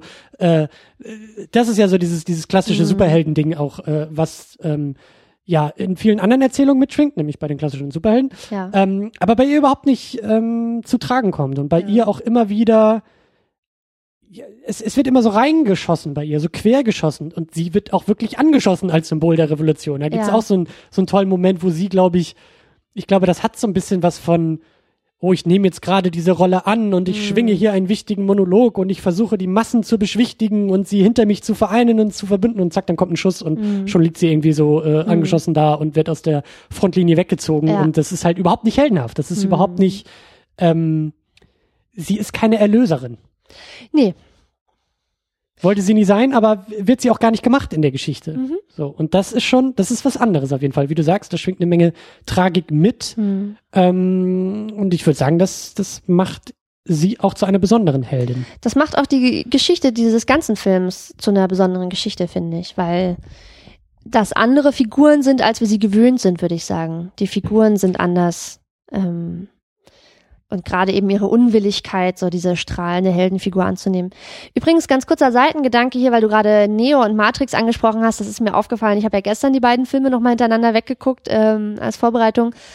Und diese Szene am Anfang von Mockingjay 1, wo sie in diesem Bunkersystem ist und so, ah, okay, wo bin ich hier? Wow, voll die Mhm. Untergrundgesellschaft, von der ich gar nicht wusste. Das habe ich total krass an diesen Matrix-Film erinnert, wo, wo, wo Neo irgendwie plötzlich die, ähm, diese, diese Untergrundstadt entdeckt, wo irgendwie schon immer ganz viele Menschen leben, die sich vor dem System versteckt haben und Den schon immer an der Eindruck- Revolution gearbeitet Den haben. Eindruck hatte ich auch, dass so zwei Türen weiter Morpheus irgendwie seine Ja. Rede hält unter Techno-Beats und gleich alle anfangen zu tanzen. Ja, weil das halt einmal so als, als Story-Element so, ja, die haben sich schon seit ganz vielen Jahren Ja. unter der Erde eingegraben und vor dem System versteckt. Aber auch visuell sind das halt diese Ja. Anspielungen. Sie kommt dann da raus und sie tritt auf so einen, auf so einen Vorsprung und dann, dann geht ihr Blick so nach oben und man sieht, dass es irgendwie 140 Stockwerke unter der Erde sind und alles ist voller Licht und voller Menschen und sie wusste gar nicht, dass diese vielen Menschen, die unter der Erde leben. Und dachte ich so, ja, das ist jetzt aber total auch die Matrix-Ästhetik. ja, das stimmt schon. Ähm, was aber anders ist als äh, bei Matrix, ist diese besondere Rolle von ihr. Na okay, Neo hat auch so seine Symbolträchtigkeit, das stimmt schon. Aber ja, der Umgang damit, also dass hier jetzt wirklich sie als Propagandamittel benutzt wird. Und was ich zum Beispiel auch sehr schön finde, und das, das äh, passt wieder so in ihre, in ihre Figur, es beginnt mit, ich glaube, die Idee war doch, wirklich Propagandavideos mit ihr zu machen. Mhm. Und dann stellt sich aber ganz schnell raus, nee, nee, das Filmteam dokumentiert hier eher Ja. und dann wird so im Nachhinein Propaganda draus gemacht. Es wird dann zusammengeschnitten. Lass, genau, lass Katniss einfach mal so machen, Ja. so wie sie ist und was sie so tut. Ja. Und wir machen dann sozusagen in der Post-Production die Propaganda draus. Nicht andersrum. Ich stelle sie jetzt hier nicht irgendwie in den Es, Scheinwerfer es ins funktioniert nicht, einem Skript zu folgen, sozusagen. Genau, das können die anderen. Da gibt's dann ja auch noch so ein, zwei andere äh, äh, Hunger Games Stars, die da Mhm. genau diese Reden schwingen, die da geschwungen werden müssen. In die Kamera guckend und äh, tieftrabend und äh, Ja. mit sehr viel Pathos das Ganze machen und das ist aber überhaupt nicht ihr Ding. So. Mhm. Äh, wie gesagt, finde ich halt auch sehr schön, dass da so dieses Kamerateam dann auch sehr schnell lernt, mit Ja. ihr zu arbeiten. Und Ja. ähm, Was ja. ich auch interessant finde, diese ganze Thematik, dass sie nicht die Heldin sein möchte. Sie will das irgendwie nicht. Aber was eben interessant ist, ist, Revolutionen brauchen Helden. Also sie brauchen Symbole. Sie brauchen Symbole, sie Absolut. brauchen Vorbilder, sie brauchen Geschichten, die ihnen Hoffnung geben und die sie auch motivieren, weiterzukämpfen. Und das zeigt der Film, das funktioniert halt. Es ist halt egal, ob sie das möchte oder nicht. Die Videos, die sie dann ausstrahlen, führen dazu, dass anderswo Leute das Schwert der Revolution in die Hand nehmen und sich gegen die Unterdrücker erheben. Also da gibt's ja zum Beispiel dann, es gibt diese eine Szene, wo sie irgendwie am Wasser sitzen und da fliegen irgendwie Mockingjays rum und der Kameramann fordert sie dann auf, irgendwie ein Lied zu singen, weil da so eine schöne Akustik ist. Und dann singt sie dieses Lied und die halten halt einfach die Kamera drauf, während sie das da so vor sich hin singt. Und das wird dann plötzlich zum Song der Revolution. Und schon zwei Szenen später siehst du, wie irgendwie die, ähm, weiß ich nicht, die Waldarbeiter in einem anderen Distrikt äh, irgendwie mit ihrem, mit ihrem Schlachtruf, den sie, es gibt in irgendeiner Szene, ruft sie dieses so, If we burn, you burn with us. Naja, und schon zwei Szenen später siehst du, wie die Leute sich irgendwie erheben gegen ihre Unterdrücker und in die Bäume fliehen und von da aus ähm, auf, die, auf die Unterdrücker schießen und diesen Schlachtruf verwenden, weil das jetzt ihr Schlachtruf geworden ist. Und überall werden die Mockingjays an die Wände gemalt als Zeichen des Widerstands. Und das Lied, was sie da gesungen hat, wird, wird zum Revolutionslied. Und die Menschen, die irgendwie den, den Damm äh, sprengen, damit der, der Strom und die Infrastruktur der Hauptstadt zusammenbrechen, singen auf dem Weg, während sie den, den Sprengstoff da unten in dem Damm reinbringen, singen dieses Lied, was sie gesungen hat. Also es funktioniert halt und es kann ja auch jeder von uns nachvollziehen. Und um jetzt einfach nochmal diesen, ähm, den Bogen zu unserer aktuellen Tagespolitik zu ziehen. Muss man auch noch dazu sagen, als wir angefangen haben mit dieser Ja. Reihe und mit diesen beiden Filmen, war das wunderschöne Science Fiction, bei der man irgendwie Ja. Eskapismus betreiben konnte. Und jetzt, äh, als ich zum ersten Mal diese beiden Mockingjays Ja. geguckt habe, dachte ich mir auch, also irgendwie, also unabhängig davon, dass die Filme nochmal anders sind, und da reden wir auch noch drüber, Ja. aber irgendwie passt mir das gerade gar nicht so in den Kram, das Also, jetzt zu gucken. Genau. Aber, Also um das nochmal einzuordnen, Donald Trump ist seit ungefähr zwei Wochen amerikanischer Präsident der USA. Für alle, die das jetzt irgendwann in der Zukunft hören, er ist jetzt zwei Wochen in seiner Präsidentschaft und wir haben eigentlich schon das Gefühl, dass die Welt entweder morgen durch den Dritten Weltkrieg vernichtet wird, weil er aus, äh, weiß ich nicht, Narzissmus auf den roten Knopf drückt oder aber, dass jetzt bald die Revolution ausbricht in den USA und die Leute mit Fackeln aufs Weiße Haus zu marschieren und das Stein für Stein auseinandernehmen. Das ist so gerade das Gefühl unserer Zeit und ähm, wir haben ja dieses Beispiel, also in den USA sehen wir auch gerade, dass es unwahrscheinlich, dass unwahrscheinliche Helden sich herausstellen. Also zum Mhm. Beispiel habe ich das Gefühl, ähm, es gab diese Sache mit den National Park Rangers, kurz direkt nachdem Donald Trump äh, sozusagen seine, eingeschworen wurde als Präsident, gab es diese Diskussion darum, wie viele Leute denn nun da waren und ob das mehr oder weniger als bei Obama waren. Und es gibt halt die National Park Rangers, die überall in den USA dafür zuständig sind, so Parks, also aber auch, also ja, öffentliche Grünanlagen sozusagen, aber auch Naturschutzgebiete, aber eben auch öffentliche Plätze zu betreuen und darüber Informationen zu geben und so weiter. Und die haben eben äh, in, in Washington Fotos getwittert und haben halt sozusagen, die haben so diese Rolle ausgefüllt von das Kind, das sagt, äh, der Kaiser ist nackt. Und die haben halt von offizieller Stelle aus gesagt, ja, waren halt weniger als bei Obama und daraufhin wurde erstmal ihr Twitter-Account zugemacht und es wurde gleich so eine Hexenjagd, wer hat das geschrieben und ihr dürft Mhm. jetzt nur noch schreiben, was dem Präsidenten gefällt. Und plötzlich über Nacht sind die National Park Rangers, irgendjemand hat mal gesagt, eigentlich die Nerds, die Outdoor-Nerds sozusagen der USA, sind plötzlich zu einem Symbol geworden, dass alle Leute dahin geguckt haben und daraus irgendwie Hoffnung und, und Spirit und Inspiration gezogen haben und gesagt haben, das sind Leute, die, das sind eigentlich kleine Beamte, die sich um die öffentlichen Grünanlagen in den USA kümmern. Und da kommt jetzt irgendwie der, der Anstoß der Revolution her. Wer hätte das gedacht? Und aber das braucht es auch und das spürt man auch. Man braucht einfach so Beispiele, wo man sich gegenseitig erzählen kann. Hast du das gehört? Total abgefahren, was die machen. Oder wow, dass die sich das trauen. Wer hätte das gedacht? Man kann ja selbst, wenn man eigentlich das Gefühl hat, man hat keinen großen Einfluss, keine große Macht, man kann auch im kleinen Widerstand leisten. Und die haben es gezeigt. Die haben ein Beispiel dafür gegeben. Und das inspiriert dann vielleicht wieder andere. Und das sieht man eben an dem Film bei Katniss auch ganz gut, wie auch kleine Sachen, die sie tut, aufgegriffen werden und für die Leute, die das rezipieren, eine viel größere Rolle spielen und ein viel größeres Symbol sind und dass das für die Menschen emotional und für ihre Inspiration extrem wichtig ist. Das, was sie tut. Also, ob sie das nun will oder nicht. Es, es ist halt so. Es macht einen großen Unterschied. Ja, wie, wie, ja, wie Symbole funktionieren und wie sie wirken und Ja. ähm, was aber auch, wenn wir schon dabei sind, diesen, diesen Bezug ähm, zu unserer Gegenwart zu schlagen, ähm, es geht auch hier in dem Film um ein, ja, wie soll man sagen, um ein Ringen um die Wahrheit. Genau. Ne? Revolution, Propaganda, ähm, die Hauptstadt, sie alle versuchen ja, wir leben in Zeiten der alternativen Fakten, mit ihren eigenen alternativen Fakten irgendwie so zu wirken, dass jeder seine eigene Wahrheit aufbaut. Ne? Und das, äh, diese, diese, diese Wirkungsweisen sehen wir hier auch in dem Film. Und das ist dann eben auch Peter, der sozusagen von, von der Hauptstadt als Gegensymbol äh, verkauft wird, Ja. aufgebaut wird, der Mhm. an ihrem Status auf der anderen Seite kratzt. Und, Der und die Wahrheit erzählt, wie es wirklich ist. Genau, Der sie dekonstruieren soll. ganz genau. Und, und damit eben, äh, ja, auch der, der, der Kampf um Sprache und eben der Kampf um, um, um die Wahrheit. Ja, um Bilder und der Kampf um Hearts and Minds. Ne? Also man sieht halt ganz stark, Exakt. dass dieser Krieg, der da geführt wird, man sieht auch, was sozusagen militärisch passiert. Man sieht, wie Leute aufeinander schießen, wie Leute sterben, wie Infrastruktur angegriffen wird und so weiter. Das sieht man auch, aber es wird halt ganz deutlich gemacht, dass dieser Krieg eben auch ganz stark auf so einer Medienebene geführt wird. Und dass es darum geht, die Menschen davon zu überzeugen, was die eigene Wahrheit ist, was das Richtige ist. Ist das, wer, wer, wer hat die Wahrheit gepachtet? Das die Hauptstadt ähm, oder die Rebellen? Oder sind, sind die Rebellen nicht doch Leute, die eigentlich in Wahrheit die Sicherheit aller gefährden und egoistisch sind und nur Ja, für sich und eben- kämpfen und mit schmutzigen Mitteln kämpfen und so weiter. Und ja, schmutzige Mittel oder eben auch äh, mit, ja, mit welchen Mitteln sie überhaupt vorgehen. Ja. Also der Film macht ja keinen, keinen großen Hehl drum, würde ich jetzt sagen, dass natürlich die, ähm, wie sagt man, die Gerechtigkeit auf Seiten der Revolution liegt Ja, und der Aufstand und so weiter und so fort.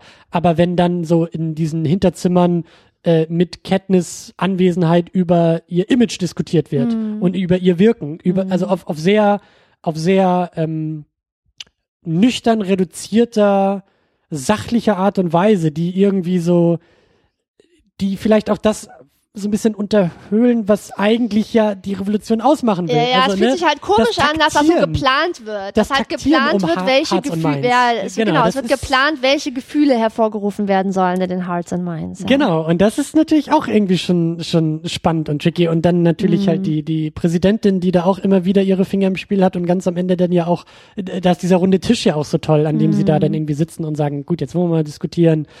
Ist nur noch eine Frage der Zeit, bis uns die Hauptstadt gehört und Mhm. äh, ne, davon gehen wir jetzt mal aus und was machen wir danach? Ja, Und dann steht auf einmal irgendwie zur Wahl, ob es neue Hunger Games geben soll, genau. ähm, was ich auch nicht für möglich gehalten habe, dass Ja. das Thema am Ende dieser Reihe irgendwie nochmal so auftaucht und dass auch Katniss sich irgendwie dann dafür entscheidet. Und äh, also da war ich, da war ich sehr verwirrt für einen Moment, aber äh, hat natürlich auch irgendwie so diesen, diesen, ähm, ja, hat natürlich die, die Präsidentin auch nochmal sehr schön charakterisiert. Und Mhm. wie gesagt, dadurch, also sie hat sich ihren Fall am Ende schon gut verdient. Das äh, war Mhm. schon sehr gut, was, was Katniss auch gemacht hat. Aber ja, es ist, es ist der Kampf um Die Wahrheit, Bilder auch, ja, um ja. die Bilder. Und das ist ja ganz interessant, weil der Film ja auch zeigt, ähm, dass Bilder eben lügen können. Das ist ja auch eine Erkenntnis, die, glaube ich, bei uns jetzt in der Realität auch noch nicht bei jedem angekommen ist, dass Dinge, die man auf Bildern sieht, nicht immer wahr sind und nicht immer den Kontext erzählen, den man entweder annimmt oder der einem gesagt wird. Und dass man auch Bildern und auch Bewegtbildern misstrauen muss. Also ganz häufig werden ja Situationen, also für bestimmte Situationen werden, ähm, werden jetzt Videos oder Fotos herangezogen und ganz häufig ist es auch extrem hilfreich. Also zum Beispiel, wenn es um Polizeigewalt gegen Schwarze in den USA geht zum Beispiel. Ähm, und dann hast du halt ein 50-sekündiges Video, wo du siehst, der Typ war unbewaffnet, hat sich ergeben und hat keinerlei Widerstand geleistet und ist trotzdem aus 10 Meter Entfernung 20 Mal erschossen worden. so. Und das hast du dann halt als Beweis und da gibt's nicht so viel zu deuteln. Aber es gibt trotzdem auch viele andere Videos oder Bilder, wo man irgendeinen Eindruck bekommt und denkt, aha, so ist es, aber man sieht nicht, was vorher oder nachher oder außerhalb des Bildrandes passiert. Und ich glaube, da muss man sich noch viel mehr mit auseinandersetzen, dass man nicht sofort alles glaubt, was man sieht. Also zum Beispiel, um jetzt nochmal auf Trump und seine, seine Inauguration zu kommen. Ich habe gehört, ich weiß nicht, ob das stimmt oder nicht, aber das hat mich Also auch ich habe so- gehört, die war großartig. Das war die beste Ja, aller Zeiten. Die war am besten besucht aller Zeiten. Und äh, Gott war persönlich anwesend und hat dafür gesorgt, dass der Regen aufhört. Ja, der Papst also, hat ihm die Hände geschüttelt, genau. Genau. Und die Stars haben sich alle darum gekämpft, haben alle sich darum gestritten, wer auf seiner Bühne auftreten Hey, und Obama war darf. da, also die Ja, größten ja. Stars aller Zeiten waren da. Also sie, er hatte sie alle. Also das war, ich weiß ja nicht, welche Nachrichten du verfolgst, aber meine kommen alle über Facebook von Donald Trump persönlich. Ja, nee, aber jetzt nochmal zu dieser Sache mit diesen Bildern, ja. Ich weiß nicht, ob das stimmt oder nicht, aber es hat mich zumindest damit zugebracht, wieder mal alles nochmal neu in Frage zu stellen. Es gibt diese Luftaufnahmen aus exakt der gleichen Perspektive, wo auf dem einen Bild steht Aufnahme von 2009, der ganze Platz, die ganze National Mall ist voll mit Menschen, Obamas Inauguration und auf dem anderen Bild sieht man große leere Flecken Inauguration von Trump. Ich glaube, dass es insgesamt schon stimmt, dass es richtig ist, dass viel weniger Menschen bei Trumps Inauguration waren als bei Obama, aber jemand hat mir erzählt oder hat gesagt oder irgendwo gelesen, keine Ahnung, dass die Aufnahmen zu unterschiedlichen Tageszeiten gemacht wurden. Dass das eine sozusagen genau zu dem Moment der Inauguration aufgenommen wurde und das andere irgendwie anderthalb Stunden vorher und es war halt auch nass und kalt an dem Tag und vielleicht waren einfach auch noch nicht so viele Leute da. das Und das sind halt so Sachen, die weißt du halt nicht. Du siehst das, du siehst dem Bild nicht an, ob das zum Höhepunkt ähm, der Zeremonie aufgenommen wurde oder ein paar Stunden vorher oder nachher, wo schon oder noch nicht mehr so viele Leute da waren. Und dann kannst du sagen, ja, ist dieser Vergleich eigentlich passend? Was sagen uns die Bilder dann wirklich? Reicht es aus, nur die Bilder anzuschauen? Brauchen wir noch mehr Informationen? Wem glaubt man? Kann man dem glauben, was die eigenen Augen sehen? Und darum geht's eben in Hunger Games auch relativ stark. Und ich finde, man kann da noch sehr, sehr viele weitere Parallelen auch zu unserer aktuellen Welt ziehen. Also ich finde, am meisten drängt sich da immer auf der Vergleich zum, zum Krieg in der Ukraine, ähm, der zwischen, zwischen Russland und der Ukraine geführt wird, da in diesem Grenzgebiet auf der Krim.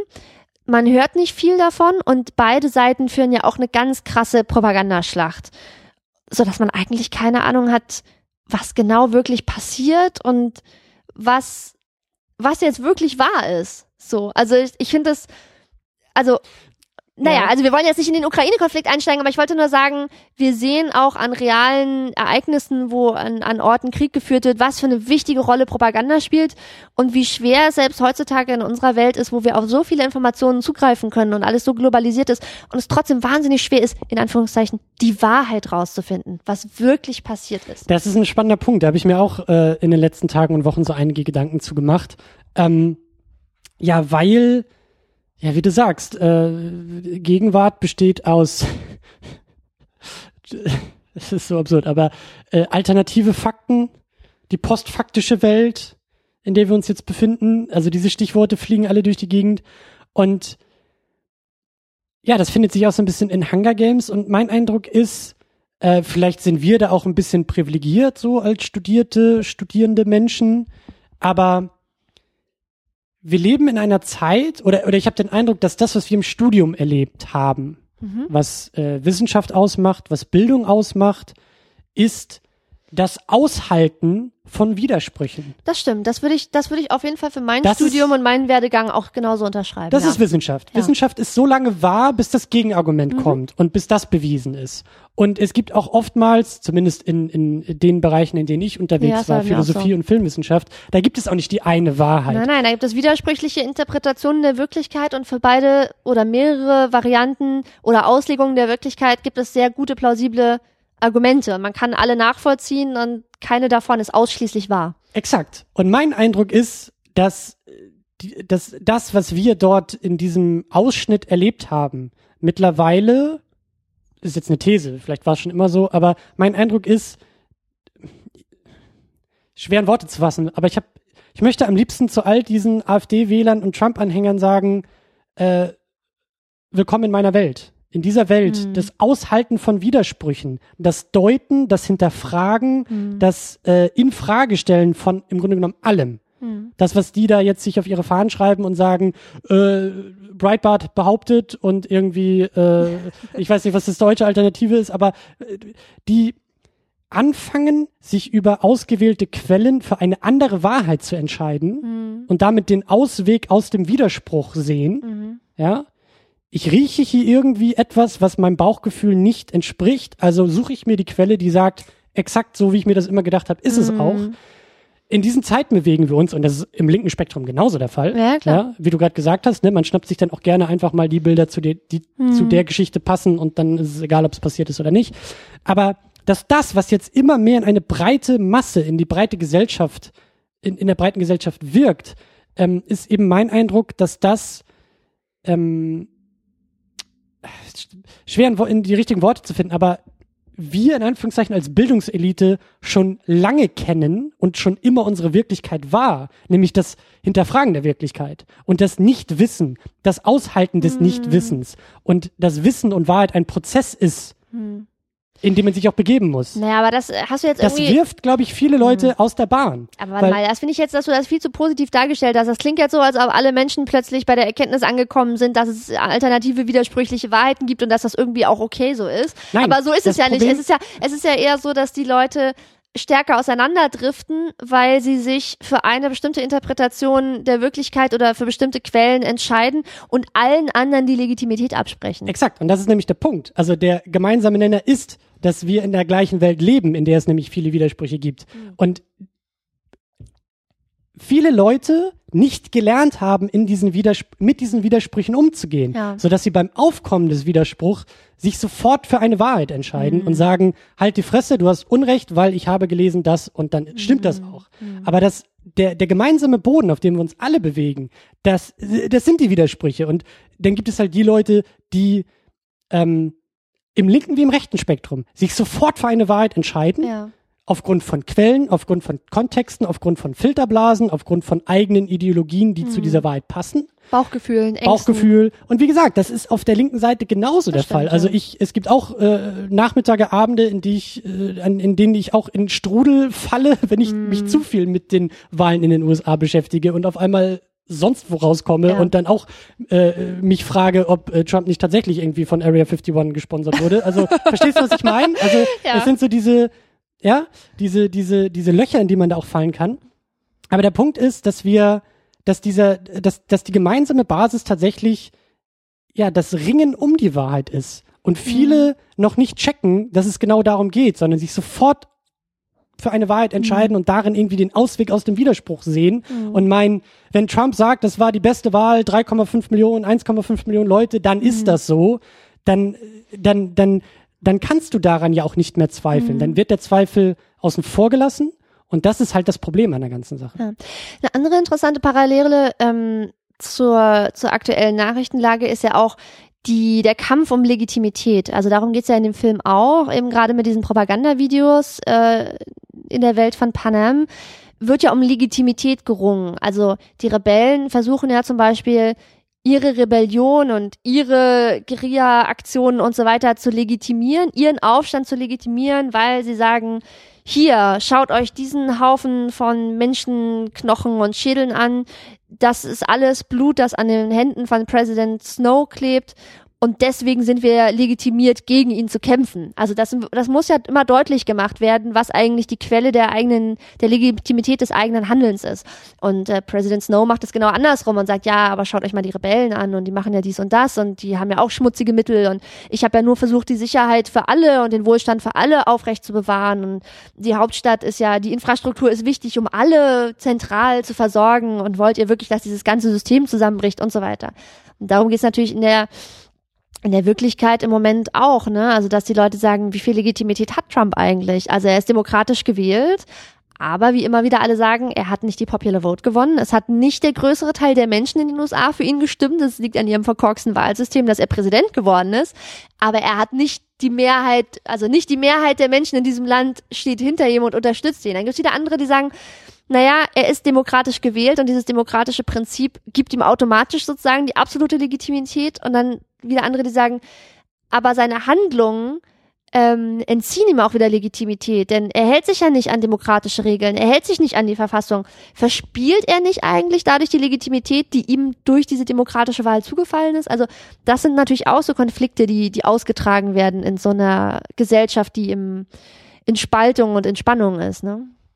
Trump ist da auch ein gutes Beispiel für, für, für den Punkt noch davor, für das Aushalten von Widersprüchen. Das kann er nicht. Er ist dabei, sich seine eigene Wirklichkeit aktiv zu gestalten und zu, zu schaffen, denn er steht im Mittelpunkt seiner eigenen Wirklichkeit. Ja. Und alles, was dem widerspricht, muss unwahr sein. Nat bestes Beispiel, Popular Vote. Er hat drei Millionen weniger Stimmen als Hillary Clinton. Die Lösung für ihn, um das zu ähm, rekonstruieren, ist, natürlich muss das heißen, dass es illegale Stimmen für sie gab Ja, ja, ja, dass es Und Wahlbetrug gab. dass es Wahlbetrug gab. Und ich finde es aus der Entfernung, also der Typ ist gefährlich und da hast du auch absolut recht, dass seine Handlungen ihn wieder illegitimieren. Ähm, und er auch so ein, so ein wunderbares Paradox ist von, äh, er benutzt das System, um das System selbst abzuschaffen. Ja, ja. Er benutzt die Demokratie, um, sie, um die Demokratie Ja. abzuschaffen. Ähm, aber diese, diese Gedankenwelt und diese Logik, in der er sich bewegt, mit der er agiert, mit der er auch die Wählerstimmen, viele Wählerstimmen äh, bekommen hat, nämlich dieses ähm, ich spreche aus, da gab es auch diesen, diesen wunderbaren, äh, dieses wunderbare Beispiel. Er ist, er symbolisiert eigentlich das, was Stephen Colbert damals mit seinem, mit seinem, äh, mit seiner Satirefigur als Truthiness definiert hat. Das war eigentlich ein, ein äh, äh, Diss gegen Bush, aber Trump hat das Ding aufgegriffen und Truthiness ist, äh, das ist, ist die Wahrheit, die nicht aus dem Kopf kommt, sondern die in deinem Herzen drin ist. Ja. Ja, Bücher können dir sonst was Oder erzählen. Zahlen, ist Oder Zahlen. das ist- Fakten überbewertet. Darum geht's nicht. Es geht darum, was in deinem Bauch Ja, irgendwie da ist. Und wenn, fühlst. genau, und wenn Ja, du. Fühlst, dass einfach ganz viele illegale Immigranten dir die Arbeit wegnehmen, dann ist das auch eine gewisse Form von Wahrheit nach ja, diesem Modell. ja, das so und argumentieren das, die ja immer. Und genau das ist Trump. Das Die ist da, da ist Trump als, als Symbol auch wieder. Ja, ja. Er spricht für diese Wählerschaft, die es auch hier Mhm. gibt, die es überall gibt. Dieses, dieses Gefühle statt Fakten. Gefühle statt Fakten und ähm, ja und und und Ide- Ideologien, die darauf aufbauen und Handlungsweisen, die Mhm. die da äh, sich anschließen. Ähm, Da ist er als Speerspitze auch so seine, Mhm. sein, sein Und eigener Mockingjay. Das ist ja ganz interessant. Ähm, wir haben uns ja schon vor dem Podcast darüber unterhalten, dass ähm, das Problem oder ein, eine der Schwierigkeiten von Demokratie oder von linken progressiven Bewegungen ist, dass Fortschritt und positive Entwicklungen lange brauchen und schwierig und kompliziert sind. Dass es immer leichter und schneller ist, was zu zerstören, Ja. als was aufzubauen. Das dauert halt lange. Die Mühlen der Demokratie mühlen langsam und es ist halt schwierig und man muss Kompromisse aushandeln und bla bla bla, damit die Welt zu einer besseren wird. Ähm, und das ist in gewisser Hinsicht natürlich auch der Fluch der Linken und Progressiven in diesem Land und in anderen, dass, wenn man sich jetzt zum Beispiel mal so einen Wahlkampf anguckt, ähm, dass zum Beispiel eine Partei wie die Grünen versucht, mit Fakten Wahlkampf zu machen und versucht, die Leute zu überzeugen und sagt, aber guckt mal hier die Zahlen und guckt mal hier dieses Konzept. Und das ergibt eigentlich keinen Sinn. Und das ist schwierig, damit Wähler zu erreichen, und dass eben die, die linke oder die linken Bewegungen in Deutschland sozusagen oder auch in anderen Ländern ähm, nicht so einen Populismus fahren wie die Rechten. Also weil die halt sagen, na ja, aber wir sind halt intellektueller und wir wollen halt nicht mit Lügengeschichten die Wahl gewinnen, sondern wir wollen an die Vernunft der Menschen appellieren und das Mhm, ist halt mhm. der inhärente Fluch, dass sie versuchen, an die Vernunft der Menschen zu appellieren, die Menschen, die sich längst aus dem vernünftigen Diskurs verabschiedet haben und nur noch mit ihrem Bauchgefühl und ihren Ängsten wählen sozusagen. Es ist halt leichter, Me Menschen anzusprechen, indem man ihre Ängste anspricht, als indem, indem Ja. man an ihre Vernunft appelliert. Und das ist halt das Problem zwischen den Linken und den Rechten, sowohl in den USA als auch in Deutschland. Und ähm, ich verfolge auch sehr interessiert diese Diskussionen in Deutschland darüber, ob man, oder auch in den USA, brauchen wir einen neuen Linkspopulismus? Und ich denke immer so, oh Gott, einerseits nein, bitte nicht. Also vor allem nicht so ein Linkspopulismus wie den von Sarah Wagenknecht. Bitte, please no, we are better than that. Und auf der anderen Seite denke ich so, naja, aber das Argument, wir können die Menschen nur über ihre Gefühle und ihre Herzen erreichen, das hat halt auch was für sich, ne? Und um jetzt wieder den Bogen zurückzuschlagen zu dem Film, genau in dem, da ist es ja auch so, ne? Die, Re die Revolution sagt, wir müssen die Herzen und Gefühle der Menschen ansprechen und sie inspirieren und ihnen den Schwung für die Revolution geben. Denn sonst wird diese Revolution sterben. Diese Revolution wird nicht durch langatmige strategische Diskussionen an irgendwelchen Tischen entschieden. Diese Revolution wird dadurch entschieden, dass wir Menschen zum, zum Aufstand und zum Widerstand ähm, schaffen, aufzurufen. Und wie bei jeder Revolution ist dann so zehn Minuten vor Erreichen der Revolution wie immer die Frage im Raum, sind wir nicht eigentlich das geworden? Sind wir, wa, was sind wir noch? Sind wir nicht das geworden, was Ja. wir eigentlich ersetzen wollen? Also müsste es, ne? äh, Und genau darum geht's ja hier auch, dass in dem Moment, wo auf einmal die Hunger Games wieder im Raum stehen Ja. und auf den Tisch kommen, äh, ist es genau diese Frage. So, ist das nicht, ich, ich weiß nicht mehr, wer das da in einem Raum auch gesagt hat, ob das, ob das sogar Peter war, aber irgendjemand sagt doch, sagt doch auch genau diesen, hebt doch genau diesen Punkt auch hervor, dass er sagt, dagegen haben wir uns doch aufgelehnt. Das ja. wollten wir doch abschaffen. Das haben wir doch bekämpft. Und jetzt geht's darum, genau das so weiterzuführen wie, wie schon immer. Ähm, was lustigerweise auch so ein bisschen äh, wieder denn der Verweis zur Matrix ist. Ne? Ja, ist Neo ja. nicht der Auserwählte, der dafür sorgt, dass die ganze Maschinerie wieder von neuem äh, starten Mhm. kann und so. Ähm, ja, das ist, äh, ja, wie sehr, wie sehr muss man sich von dem unterscheiden, was man da bekämpfen will? Wie sehr kann man sich anbiedern an die Mechanismen des Gegners? Wann verliert man sich selbst und seine eigenen Werte? Das sind sehr, sehr spannende Fragen, die der Film halt auch verhandelt. Ich finde, der Film verhandelt die wirklich extrem gut und auch wirklich sehr, sehr vielschichtig. Und das sehe ich in wenigen anderen Filmen, muss ich sagen, in denen so Revolutionen behandelt werden. Es Ähm, geht dann eher um den klassischen Helden, der wirklich die Fahne schwingt Ja, und in erster Reihe immer- mitkämpft Und und, es alles ist meistens, es ist meistens alles sehr einfach. Es ist so, es gibt halt die Guten und die Bösen und es ist halt klar, auf welcher Seite du stehst und die Guten, die sind halt gut und da wird auch nicht mehr viel hinterfragt und wenn die Guten Ja. irgendwelche, ist eigentlich auch egal, welche Mittel sie einsetzen, denn es werden ja schon gerechtfertigte Mittel sein, denn sie sind ja die Guten, ne? Zirkelschluss. Ähm, und hier jetzt wieder ein Verweis auf Star Wars zum Beispiel, wo mich das halt auch stört, dass ähm, dass halt irgendwie so klar ist, dass sie die Guten sind und dass der Zweck alle Mittel heiligt. Und darüber habe ich mich ja schon häufig beschwert, zum Beispiel, ähm, dass in Star Wars die Guten reihenweise Stormtrooper abschießen und abschlachten und rechts und links, also eigentlich so eine so eine Spur von toten Menschen äh, hinterlassen und das nicht ein einziges Mal irgendwo thematisiert oder in Frage gestellt wird, denn sie sind ja die Guten und natürlich muss man die Stormtrooper erschießen. Ist ja, ist ja klar, muss man halt machen. Ist halt so, gehört halt dazu. Und dann am Ende noch so, wuhu, dann werden die Fäuste in die Luft gereckt und man gibt Ja. sich High Five und sagt, gut, dass wir diese ja. gut, dass wir diese Schlacht gewonnen haben. Woo! Aber dass man irgendwie auf den Trümmern von vielen Toten steht, ähm, das wird nicht verhandelt. Und ich finde gut, dass in Hunger Games dieses Thema sehr dominant verhandelt wird, wie ich finde. Also es gibt viele verschiedene Szenen oder Erzählstränge, in denen das verfolgt und, und diskutiert wird. Das eine ist ähm, President Coyne, was du gerade schon gesagt hast, wo sie ja eigentlich sich quasi schon als die neue Präsidentin der neuen Republik sieht und zum Beispiel immer sagt, wir werden dann freie Wahlen abhalten sobald wir gewonnen haben. Und dann finde ich das eben interessant, dass der Film sich die Zeit nimmt, auch noch die Tage und Wochen nach der Revolution zu zeigen und zu erzählen. Und dann die Diskussion kommt, irgendwie Katniss, äh, ihre letzte Mission ist ja gescheitert und sie wacht dann irgendwie wieder, sie, sie ist wieder verletzt und verwundet und dann erholt sie sich. Und dann trifft sie President Coyne das nächste Mal nach der Revolution und sagt, ja, und wie ist das jetzt mit den, mit den Wahlen, die ihr veranstalten wolltet? Und dann sagt President Coyne so, nee, die Leute sind jetzt gerade noch viel zu aufgewühlt. Ja, ja. Das ist gerade die Stimmung im Land, die sind gerade alle noch so durcheinander. Wir können in dieser Situation, ich, ich, ich habe die Bürde übernommen, mich ja, als Interimspräsidentin zur Verfügung zu stellen geil, und wir werden freie Wahlen abhalten, wenn es soweit ist. Ich glaube, das war sogar die Szene in einem, in einem runden Tisch, wo dann auch gleich mhm. im nächsten Satz die Hunger Games wieder genau. diskutiert wurden und das fand ich auch sehr, sehr großartig. So dieser, dieser, dieses Misstrauen, der Bevölkerung gegenüber. Mhm. Also erst ist die Bevölkerung, also die Bevölkerung als ähm, die wissen nicht, was gut für sie ist und ich Menschen, weiß es aber. Ja, erst, erst ist es die, die Menschenmasse, die dafür da ist, die Flagge in die Hauptstadt zu tragen. Mhm. Das Bauernopfer muss ja gebracht werden und genau. dafür sind die Leute auf der Straße super, müssen motiviert werden, mhm. kriegen Symbole und Lieder und alles tralala. Sobald dann aber die Fahne steht und irgendwie der König äh, geköpft ist, dann ist die Bevölkerung aber wieder kritisch zu betrachten, ja, weil ja. die weiß ja gar nicht und kann ja gar nicht und kann die muss ja erstmal und ja, muss erzogen werden und nee, so auch nicht und das muss ja alles irgendwie in Bahn gelenkt werden. Das fand ich, das fand ich interessant, ja.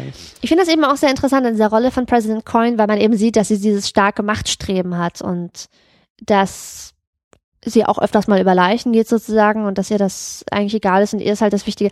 Und, und sie instrumentalisiert ja nicht nur Katniss, sie instrumentalisiert ja diese ganze Revolution für sich, ne? Sie sagt ja dann auch so, so, also sie, sie schwingt dann immer so pathetische Reden, wo man immer denkt so, ja, laber, laber, aber das sagst du doch gerade nur, um dich jetzt hier irgendwie als die tolle neue Nachfolgepräsidentin zu inszenieren. So dieses, wir haben es geschafft und jetzt ein neuer Morgen bricht an, wir zusammen, bla bla bla. Und du denkst so, ha, das ist jetzt aber nur das ist ziemlich, taktisch, ja. Also ja aber nur ganz schön ansatzweise verschleiert, dass du eigentlich die ganze Macht an dich reißen willst, in ja. diesem Vakuum, was nach der Revolution entstanden ist ich finde es eigentlich ganz interessant, dass ich meine, das ist dann so storymäßig ziemlich fragwürdig. Ich finde diese letzten Szenen dann auch obskur. Ich finde, man kann nicht so 100% nachvollziehen, warum Katniss jetzt eigentlich, naja, so kann man schon, aber ich fand das auch erstmal ein bisschen verwirrend, warum erschießt sie jetzt President Coin und nicht President Snow in dieser letzten Szene. Ähm, ich glaube, also für mich, für mich war das der Moment, dass äh, Katniss genau wusste, was da funktioniert. Dass ja, sie gesehen hat, äh, hier wiederholt sich gerade genau das, die also und auch diese, diese sich, ja. die Bildsprache, ne, so die mhm. sie steht ja über Oben, Snow, ja. ja. also beide und in der gleichen wird Position. Dann die Exekution vor allem. Genau, das ist so, weißt du, ja, äh, äh, die Vorgänger und Nachfolger, mhm. einfach nur äh, der eine, sie steht über dem, dem dem anderen so und dann äh, Genau, man sieht ja in der Szene auch, dass sie eigentlich vorhatte, kurz nachdem sie auf President Coin geschossen hat, sich selber zu töten. Ne? Sie hat ja dann schon diese mhm. Kapsel in der Hand mit diesem Gift und Peter hält sie dann in dem Moment davon ab, die zu schlucken, aber offensichtlich war sie an einem Punkt angekommen, wo sie gesagt hat, so, shit is going down. Also wir erleben das jetzt nicht nochmal. Und wenn ich sterben muss, ähm, so ha sicher nicht nochmal. War das, war das eigentlich aufgelöst, ähm, wer da diesen letzten Bombenangriff ähm, auf die ja, Hauptstadt? und das ist nämlich ganz interessant, weil ich habe ja gesagt, dieses Thema ähm, heiligt der Zweck alle Mittel, welche, welcher Mittel bedient sich die Revolution? Das wird eben einerseits an President Coyne erzählt und andererseits wird es wahnsinnig interessant an der Figur von Gale erzählt.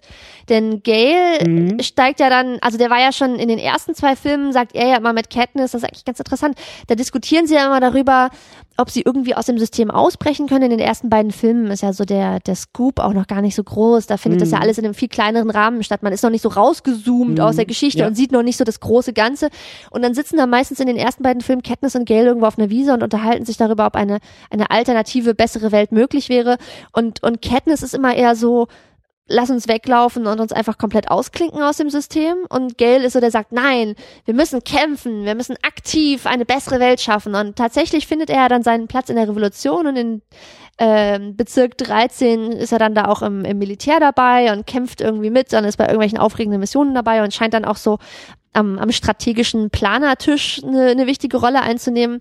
Und auch in diese Rhetorik zu verfallen. Ne? Total ne? in diese Rhetorik zu verfallen und dann gibt es eben diese, ganz am Schluss hat Katniss ja dann diese Erkenntnis, weil am irgendwo im, im allerletzten Film in Mockingjay 2 da hört sie einmal, wie sich Gail mit, mit Heavensby unterhält und halt so eine Art von Angriff vorschlägt und sagt, ja, hier ein Anschlag, wir, wir, wir, wir bomben, wir bomben sie hier und wenn dann alle Leute kommen, um sozusagen nach den Verwundeten zu gucken, dann zünden wir noch eine zweite, eine zweite Bombe sozusagen, um noch mehr Menschen zu erwischen.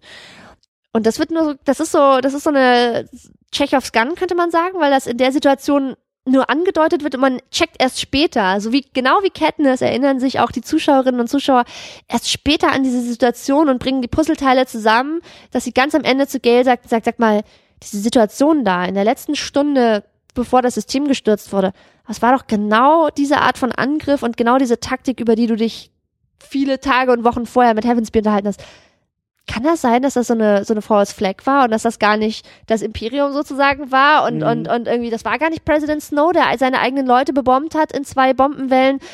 War, waren das die Rebellion? War das deine Idee? Hast du, hast du dafür gesorgt, dass diese ganzen Kinder getötet wurden, die da in dem Kessel standen? Und er antwortet dann nicht darauf und man, also es wird nicht ausgesprochen, aber man sieht ja, äh, und er argumentiert ja auch in dem ganzen Film mehrmals, führen sie so Diskussionen, dass er sagt, ja, alle Mittel sind gerechtfertigt. Alles, alles es ist. muss getan werden. Und, getan und wenn ich die persönlich umbringen ja, muss, ja. alles ist gerechtfertigt, um dieses System zu stürzen. Und sie hat da ihre Zweifel und eben in dieser letzten Situation, man sieht ihm irgendwie so die Scham ins Gesicht geschrieben und sie guckt ihn so an und sie hat diesen, man sieht auf ihrem Gesicht diesen Erkenntnismoment, dass er dafür verantwortlich war, dass das tatsächlich die Rebellen waren, die diesen moralisch außerordentlich zweifelhaften Angriff durchgeführt haben. Und dann sagt sie ja, goodbye, Gail. Und dann ist halt klar, er ist dafür für sie raus. Also sie kann Mhm. halt diese moralische Position, die er für sich eingenommen hat, kann sie nicht teilen und sie kann auch nicht mit ihm zusammen sein, wenn er dieser Mensch ist, der diese Entscheidung trifft. Und das finde ich sehr interessant. Wir haben jetzt viel über Motive Mhm. gesprochen ähm, und auch einiges rausgearbeitet und äh, ein, ein, ein, ein, einen sehr großen Lobgesang auf den Film, auf die beiden Filme gesungen.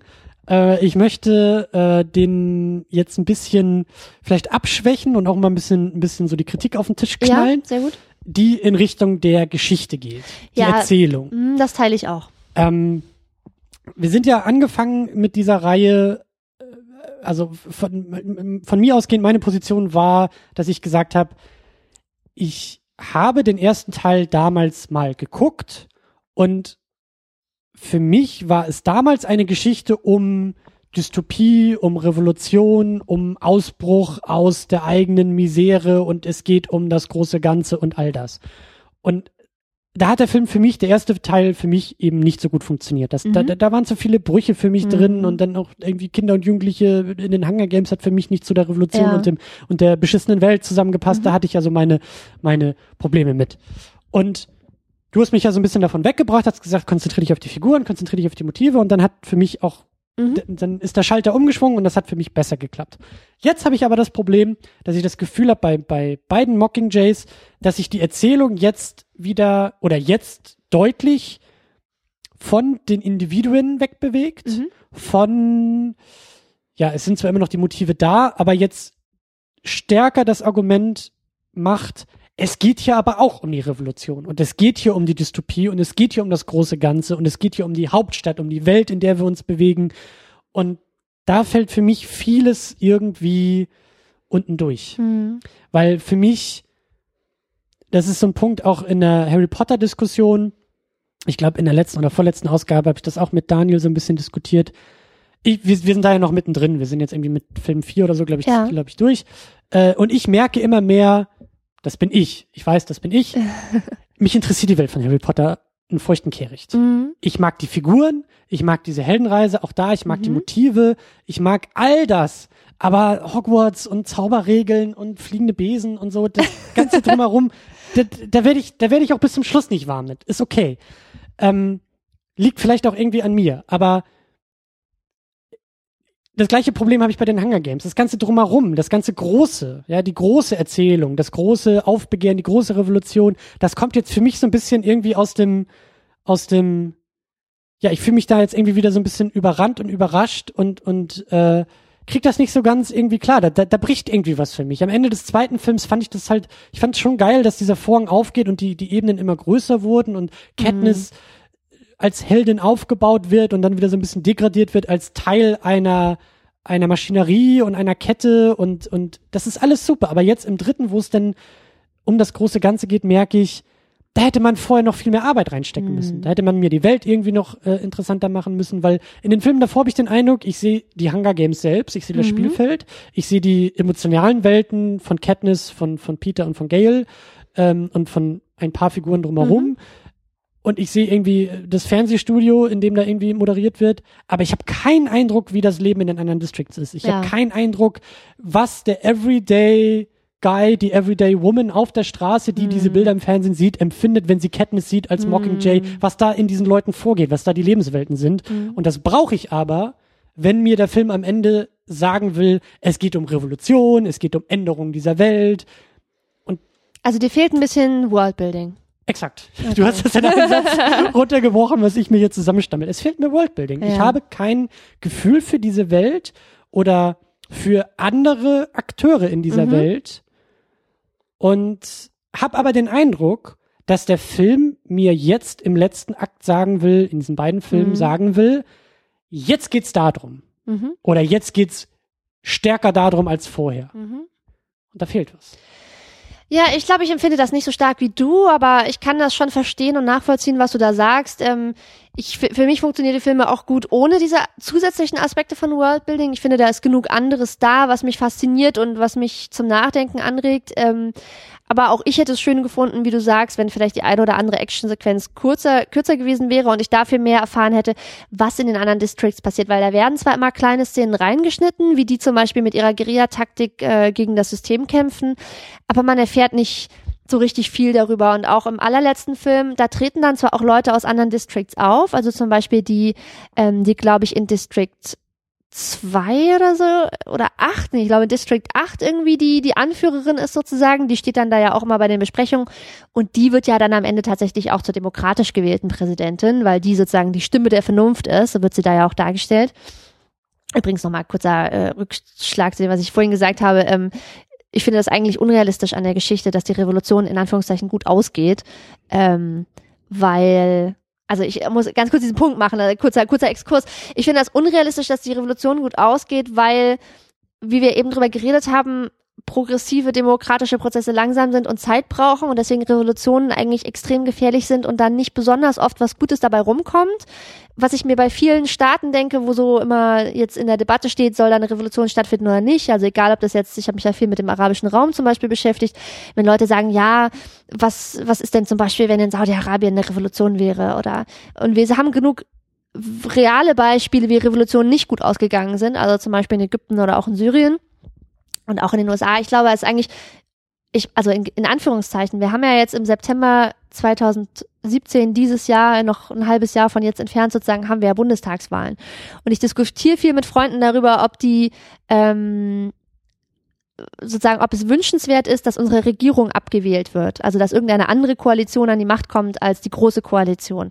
Und ich persönlich finde die große Koalition scheiße und bin eher dafür, dass ein eher linksprogressives Bündnis an die Macht kommt. Aber ich kann auch das Argument vieler meiner Freunde verstehen, die sagen, es besteht ein extrem großes Risiko in jedem Machtwechsel, in jedem Regierungswechsel. Und die Gefahr ist sehr groß, dass eine neue Koalition, wir sehen das in Berlin, wo das rot-rot-grüne Bündnis an der Macht ist, das extreme Schwierigkeiten hat, zusammenzuhalten und eine Einheit zu binden und wirklich ein, mit einer Stimme zu sprechen und eine Politik voranzutreiben, ähm, dass da immer auch ein großes Risiko ist. Und das ist ja jetzt noch nicht mal eine Revolution. Wir reden jetzt von einem mhm. demokratischen Machtwechsel, der trotzdem große Risiken birgt für die Politik unseres Landes.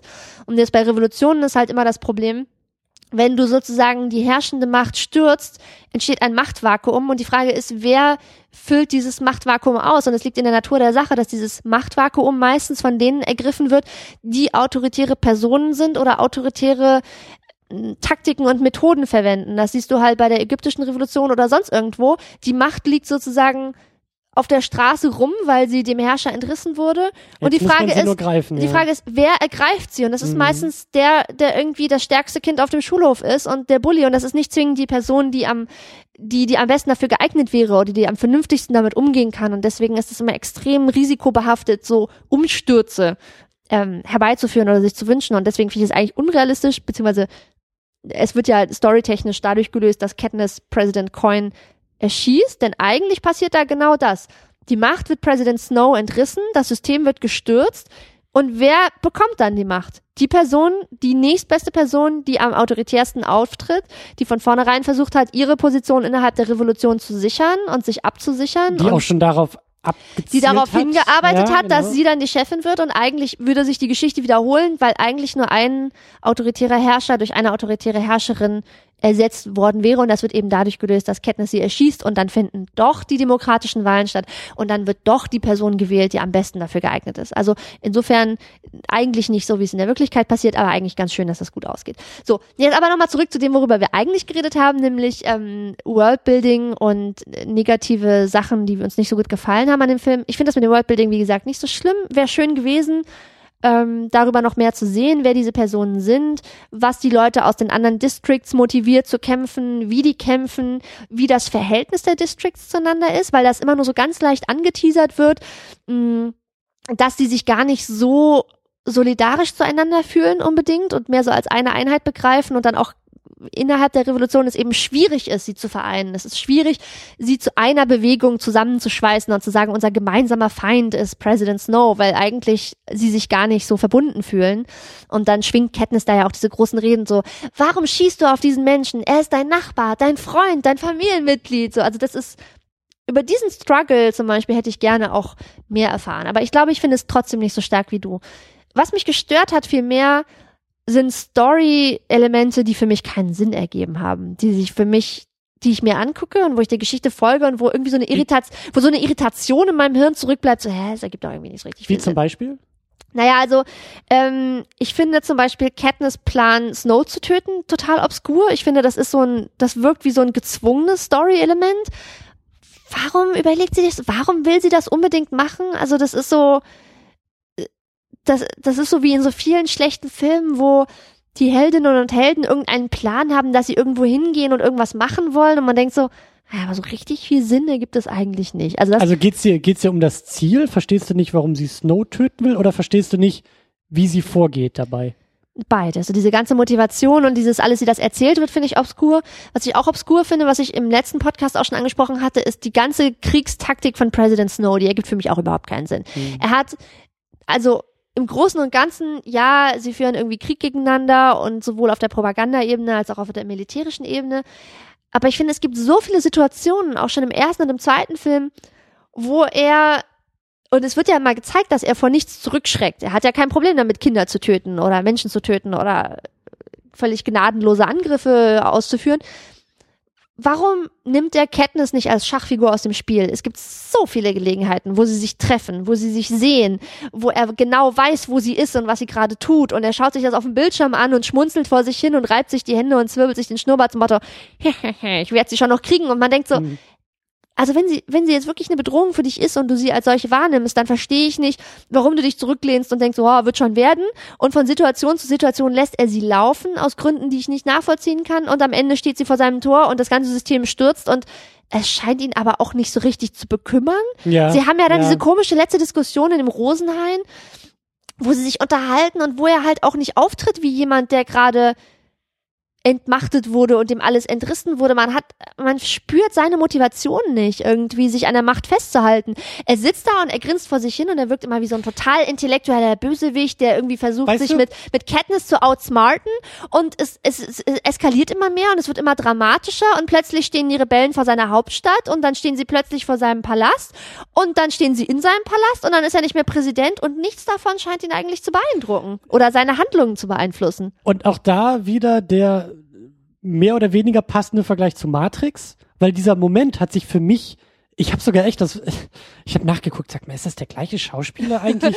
Die Wie- ähneln hat- sich, hat- ne? hat ein Mann in Weiß. Ja, ein, ein ruhiger den, Mann in Weiß. den Architekten gespielt Ja, so ja. und dann äh, nee, okay, aber irgendwie irgendwie hätte das für mich gepasst, weil beide Stimmt, sitzen ja oder ähnlich, der. Architekt sitzt da ja mit so einer Haltung von ähm, Gelassenheit. Gelassenheit, weil Unangemessener Gelassenheit. Ja, der Architekt, für den Architekten war es eine angemessene Gelassenheit, weil der wusste, was passiert. Das war, Ja. das war sozusagen das Machtgefälle, also der Architekt hat eine Macht über Neo, weil er mehr Wissen hat als Ja, Neo. ja. Ne, Er wusste, was passiert, er kannte die Situation, er wusste, dass das die logische Konsequenz ist und er, verstehst du? Und so Na, ähnlich hat sich das das, ist angefühlt. parallel, das ist parallel. Das ist ja mit President Snow auch so. Er weiß ja auch mehr als Katniss. Er weiß, dass dieser letzte Angriff äh, nicht von seinen Leuten geflogen wurde, sondern von der Rebellion. Und er erzählt das Katniss und er genießt die Tatsache, dass er ihr diese Informationen reinreiben kann, weil er weiß, das wird sie niemals aber in Ruhe nicht, lassen. Aber mein Eindruck ist, und da unterscheiden die beiden sich, Snow weiß nicht, was danach passiert.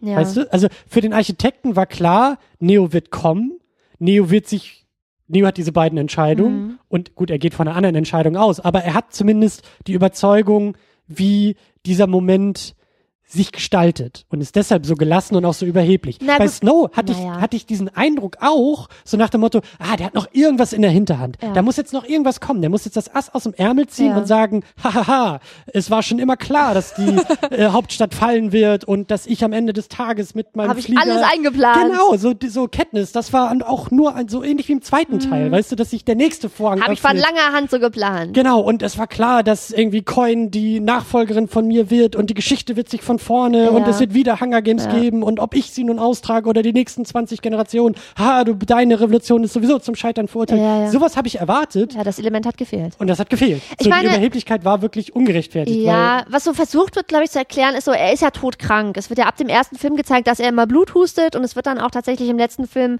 ähm, erläutert, was da eigentlich das Problem ist, dass er nämlich die vielen, vielen Jahre, die er sich an der Macht gehalten hat, er sich durch äh, Gifteinsatz gegen seine Feinde an, an der Macht gehalten hat, dass er immer irgendwie sozusagen die Weingläser seiner Feinde, also seiner innerparteilichen Feinde eigentlich, das wird ja auch mehrfach gezeigt, wie er Menschen durch Gift tötet. Also es wird, glaube ich, am, am Ende vom ersten Film wird gezeigt, wie er den Game, den Game Maker tötet, der sozusagen versagt hat. Im, im letzten Film wird gezeigt, wie er jemanden ähm, auch durch Gift tötet und er trinkt immer das Gegengift, aber trotzdem, weil er das über so viele Jahre und so einen langen Zeitraum gemacht hat, hat das Gift eben doch an ihm gezehrt und deswegen hat er viele Verletzungen im Mund und deswegen hustet er immer Blut und bla bla. bla. Und es wird sozusagen dargestellt, er weiß sowieso, dass er ganz bald sterben wird. Wahlweise an seiner Krankheit, er ist ja auch schon sehr alt und schwach und so weiter. Oder weil er jetzt exekutiert wird am Ende der Revolution und es macht für ihn eigentlich keinen Unterschied. Ich glaube, das soll so dargestellt werden, daher kommt seine Gelassenheit. Aber trotzdem, was mir fehlt, ist seine Motivation. Also ich sehe ihn immer nur, wie er irgendwie siegesgewiss vor sich hin lächelt, aber ich sehe nicht, dass er sich Sorgen um seinen Machterhalt macht. Warum ist ihm sein Machterhalt egal? Es ergibt ihm irgendwie überhaupt keinen Sinn. Mein Eindruck ist auch, dass ihm, dass ihm sozusagen die moralische Überheblichkeit oder das ähm, morale, der, der moralische Gewinn fehlt ihm irgendwie. Hm. Also eigentlich müssten ja zwei moralische Prinzipien oder Welten Ja. aufeinander prallen. Ja. Ja. Neo, der sagt, ich bin für die Freiheit, der Architekt, Mhm. der sagt, nein, nein, es muss irgendwie das herrschende System geben und Mhm. dadurch haben sie beide eine Motivation, die gegeneinander prallt. Ja. Bei Katniss ist es ja eigentlich genauso. Sie, sie ist der Mockingjay und steht für die Freiheit und er steht eben für die Unterdrückung. Aber mein Eindruck ist auch nicht, dass er aus Überzeugung für die Unterdrückung steht, sondern, naja, er ist halt Präsident, das war schon ewig und Ja. gefällt ihm ganz gut so. Also ich würde sagen, dass ich, ich finde, Weißt du, so, so Ja. Menschenbilder, da hätte irgendwie auch so ein Monolog noch irgendwie gut gepasst, der sagt, Katniss, glaubst du denn, dass der Mensch die frei Menschen, wählen? die Menschen wissen nicht, was gut für sie ist. Genau, sie sie brauchen einen brauchen den starken. Anführer, der die Ordnung aufrechterhält, bla bla.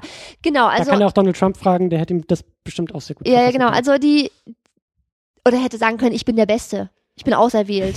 ich, ich muss, ich muss, ich bin dazu ausersehen. Ihr braucht jemanden. ich bin der mich. beste Präsident. Ja, aller Zeiten. Ich habe die Ich hab besten besten Wörter. Experten, ja, ich, Ich habe die besten Wörter und die besten Hunger Games. und die längsten Krawatten, ja. Nee, aber je länger wir drüber reden, desto mehr wird mir klar, dass ich, glaube ich, das Problem mit äh, President Snow ist. Ich finde, er ist nicht, ähm, er ist mir nicht tief und differenziert genug gezeichnet als Figur.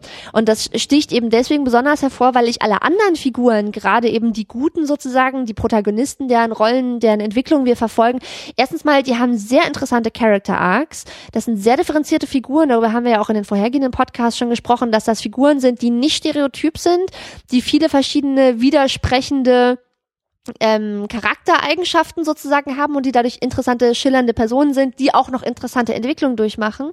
Und im Verhältnis zu all diesen interessanten Figuren Mhm, kackt mhm, President Snow mhm, total ab, weil er mhm. halt einfach so eine Schablone ist, deren Motivationen man nicht versteht. Die werden einem nicht erzählt. Was ist das? Wofür? Warum?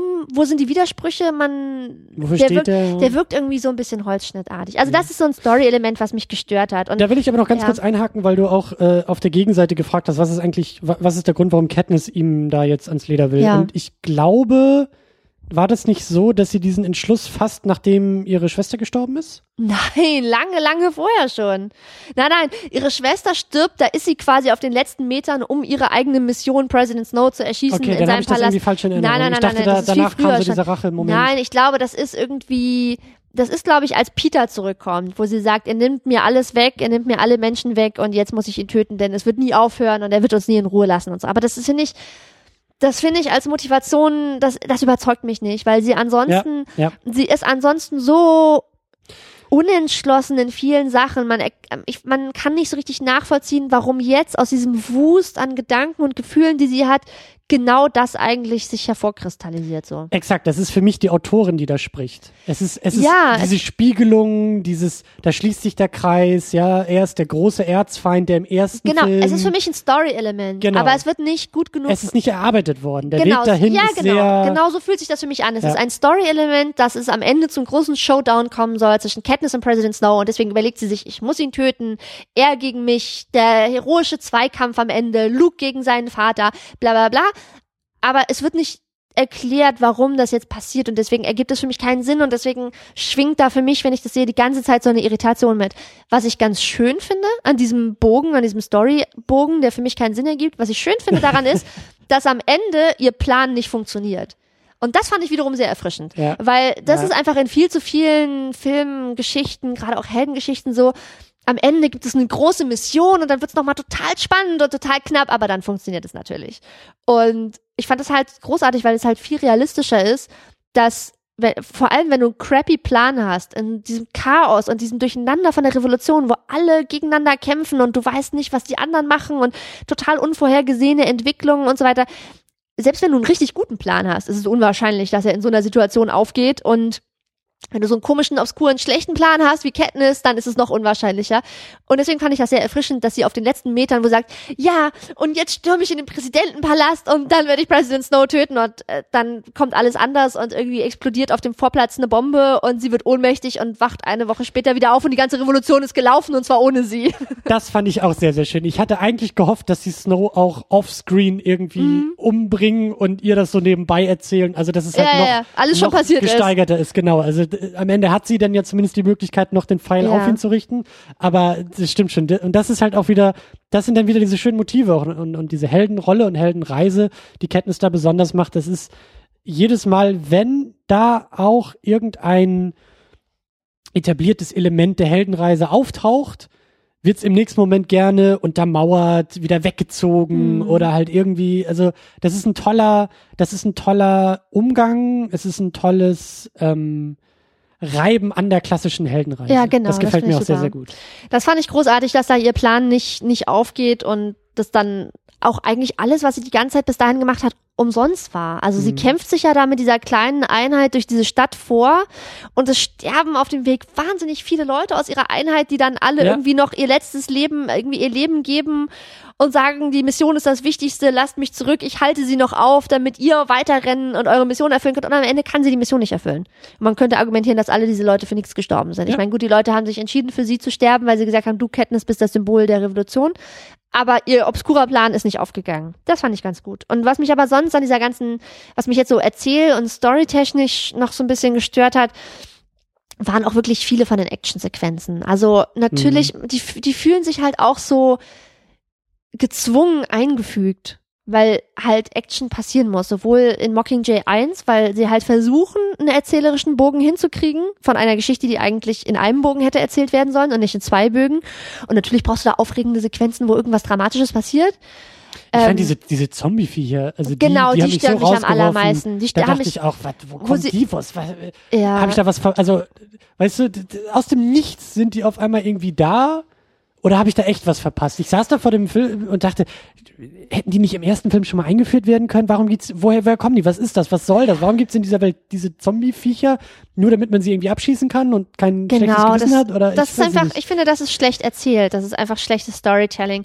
Das ist aber in Verbindung zu dem, was ich erzählt habe, dass ich auch wiederum finde, dass die Taktik von President Snow keinen Sinn ergibt, weil ganz am Ende geht es nicht mehr darum, also das, das ergibt auch keinen Sinn, zum Beispiel, dass sie da sagen, da- das ist doch total schwachsinnig, dass President Snow sagt, die Rebellen stehen vor den Toren unserer Hauptstadt, wir ziehen uns in den innersten Kreis unserer Stadt zurück und ich meine, es ergibt noch Sinn, dass er sagt, wir ziehen uns in den innersten Kern zurück und den Rest drumherum versehen wir mit Booby-Traps, damit, wenn sie auf dem Weg hierher sind, möglichst viele von ihnen dabei sterben. Das ergibt noch Sinn, okay? Das ist eine realistische Militärtaktik, wahlweise, dass man sagt, verbrannter Boden oder Booby-Traps. Aber es ergibt keinen Sinn, dass er sagt, haha, und wir werden unsere brillantesten Game Maker diese Fallen einbauen lassen. Damit das, und wir werden das in die ganze Welt, oder wir werden es überall hin übertragen, im Fernsehen, wie wir, wie unsere Booby-Traps die Rebellen aufhalten. Und ich denke so, äh, das ergibt doch überhaupt keinen Sinn. Das ist doch, also ich meine, klar, Booby-Traps schön und gut, aber warum sollen das jetzt wieder irgendwelche elaborierten Ja, ja. Game-Making-Ideen sein? Das ist halt Bullshit einfach als Erzählelement. Und es ist auch genauso Bullshit, was ich vorher schon gesagt habe, dass President Snow total häufig weiß, wo Katniss ist und was sie macht. Und es ergibt keinen Sinn, dass er sie immer machen lässt. Es ergibt keinen Sinn, dass er sagt, hoho, ich habe auf einer Überwachungskamera gesehen, dass sie gerade diesen Platz überquert hat. Naja, dann schauen wir mal, was als nächstes passiert. Ich werde ihr ein Parcours von zehn besonders fiesen Fallen in den Weg stellen und dann schauen wir mal, ob sie diesen überwinden kann. Oh, sie hat den Parcours überwunden. Ja. Naja, macht auch nichts. Also es ergibt keinen Sinn. Ich finde, er unternimmt keinen wirklich ernsthaften Versuch, sie aufzuhalten, obwohl er weiß, wo sie ist. Und diese Szene, die da in der Kanalisation spielt, da ist es nämlich genauso. Sie gehen ja dann in die Kanalisation, um eben diesen Fallen auszuweichen, unterirdisch. Und dann gibt's wieder eine Szene, wo jemand zu ihm sagt, President Snow, wir haben sie auf einer Überwachungskamera gesehen, die Rebellion ist jetzt underground. Die, die sind jetzt unten in der Kanalisation. Er weiß, dass sie in der Kanalisation sind. Und dann lässt er diese Zombie-Monster, was Mats sind, und Mats ist sowas wie genetische, genetisch hergestellte Zombie-Monster, die kommen schon auch ähm, im ersten, also die kommen auch in den anderen Filmen vor. Da kommen Wesen vor, die auch so zombie-mäßig als Monster quasi gezüchtet wurden. Du hast im ersten Film diese, diese Wolfs-Hundemonster, die da am Ende nach denen schnappen, als sie sich auf dieses Horn äh, ganz am Ende, dieses Retten, erinnerst du dich, ganz am Ende von den ersten Hunger Games? Die Spiele sind fast vorbei, es sind irgendwie nur noch drei Leute übrig, nämlich Mhm. Katniss, Peter und noch so ein Typ. Und von unten sind diese Hunde, die sie irgendwie angreifen. Das sind so Zombie-Monster. Im zweiten Film kommen diese genetisch veränderten Affen vor, die sie angreifen. Und quasi, das sind immer Mats. Also Mats sind diese genetically engineered Monsters sozusagen. Und die, so sollen diese Zombie-Monster auch sein. Und dann sind sie ja da auch in der Kanalisation und Peter wacht irgendwie auf dem Albtraum auf und hört irgendwie ein Geräusch am Ende des Tunnels und sagt, oh nein, er hat seine Mats auf uns losgelassen. Und dann tauchen diese, diese Zombie-Monster auf. Aber das fand ich lazy Storytelling. Das war Ja. eine, das war eine Actionsequenz, um eine Actionsequenz an dieser Szene zu haben. Und Exakt sowas, so und sowas. So ermüdet Motto, mich man, ehrlich man, Man gesagt. guckt auf die Uhr und sagt, oh, seit 20 Minuten ist keiner mehr durch die Gegend gerannt und es gab keine Actionmusik. Äh, müssen wir jetzt mal irgendwie was dazu packen. So. Genau, und so diese, diese Action-Szenen, diese Elemente, die haben sich doch relativ stark für mich wiederholt und das Mhm. fand ich dann. Aber ich kann es trotzdem insgesamt den Filmen verzeihen, weil ich eben diese anderen Elemente, diese Motive, die da verhandelt werden, sehr interessant finde und dann kann ich es auch der Geschichte vergeben, das so. Ehrlich gesagt habe ich das Gefühl in letzter Zeit, dass das häufig so ist, dass bei Geschichten dass ich die Elemente und Motive, die erzählt werden, interessanter finde als die Geschichte selber. Also um jetzt nochmal einen Bogen zu Harry Potter zu schlagen. Ich habe letztes Jahr im November das Theaterstück gesehen in London. Mhm. Äh, Harry Potter and the Cursed Child, sozusagen die neueste Geschichte aus dem Harry Potter-Universum. Und ich fand die Motive, die in diesem Theaterstück, in diesem zweiteiligen Theaterstück verhandelt wurden, unfassbar interessant. Da geht's ja um den Vater-Sohn-Konflikt. Wie geht Harry Potter als Legacy, Erwachsener glaube ich, ne? Hm? Legacy, also der ja, Sohn, der, der, im Schatten der seines Sohn Vaters steht im Scha- Schatten seines Vaters, der, sie haben nicht so eine Verbindung zueinander, der Sohn ist auch ganz anders als sein Vater, Harry ist irgendwie enttäuscht, aber auch wie geht Harry mit seinem Erbe und seinem Trauma und seinen Belastungen um? Harry, der auch als Erwachsener in gewisser Hinsicht nicht so richtig erwachsen geworden ist, sondern Mhm. immer noch so ein bisschen so ein unbesorgter Junge ist, der einfach irgendwelche Dinge tut, ohne in gewisser Hinsicht Verantwortung zu übernehmen.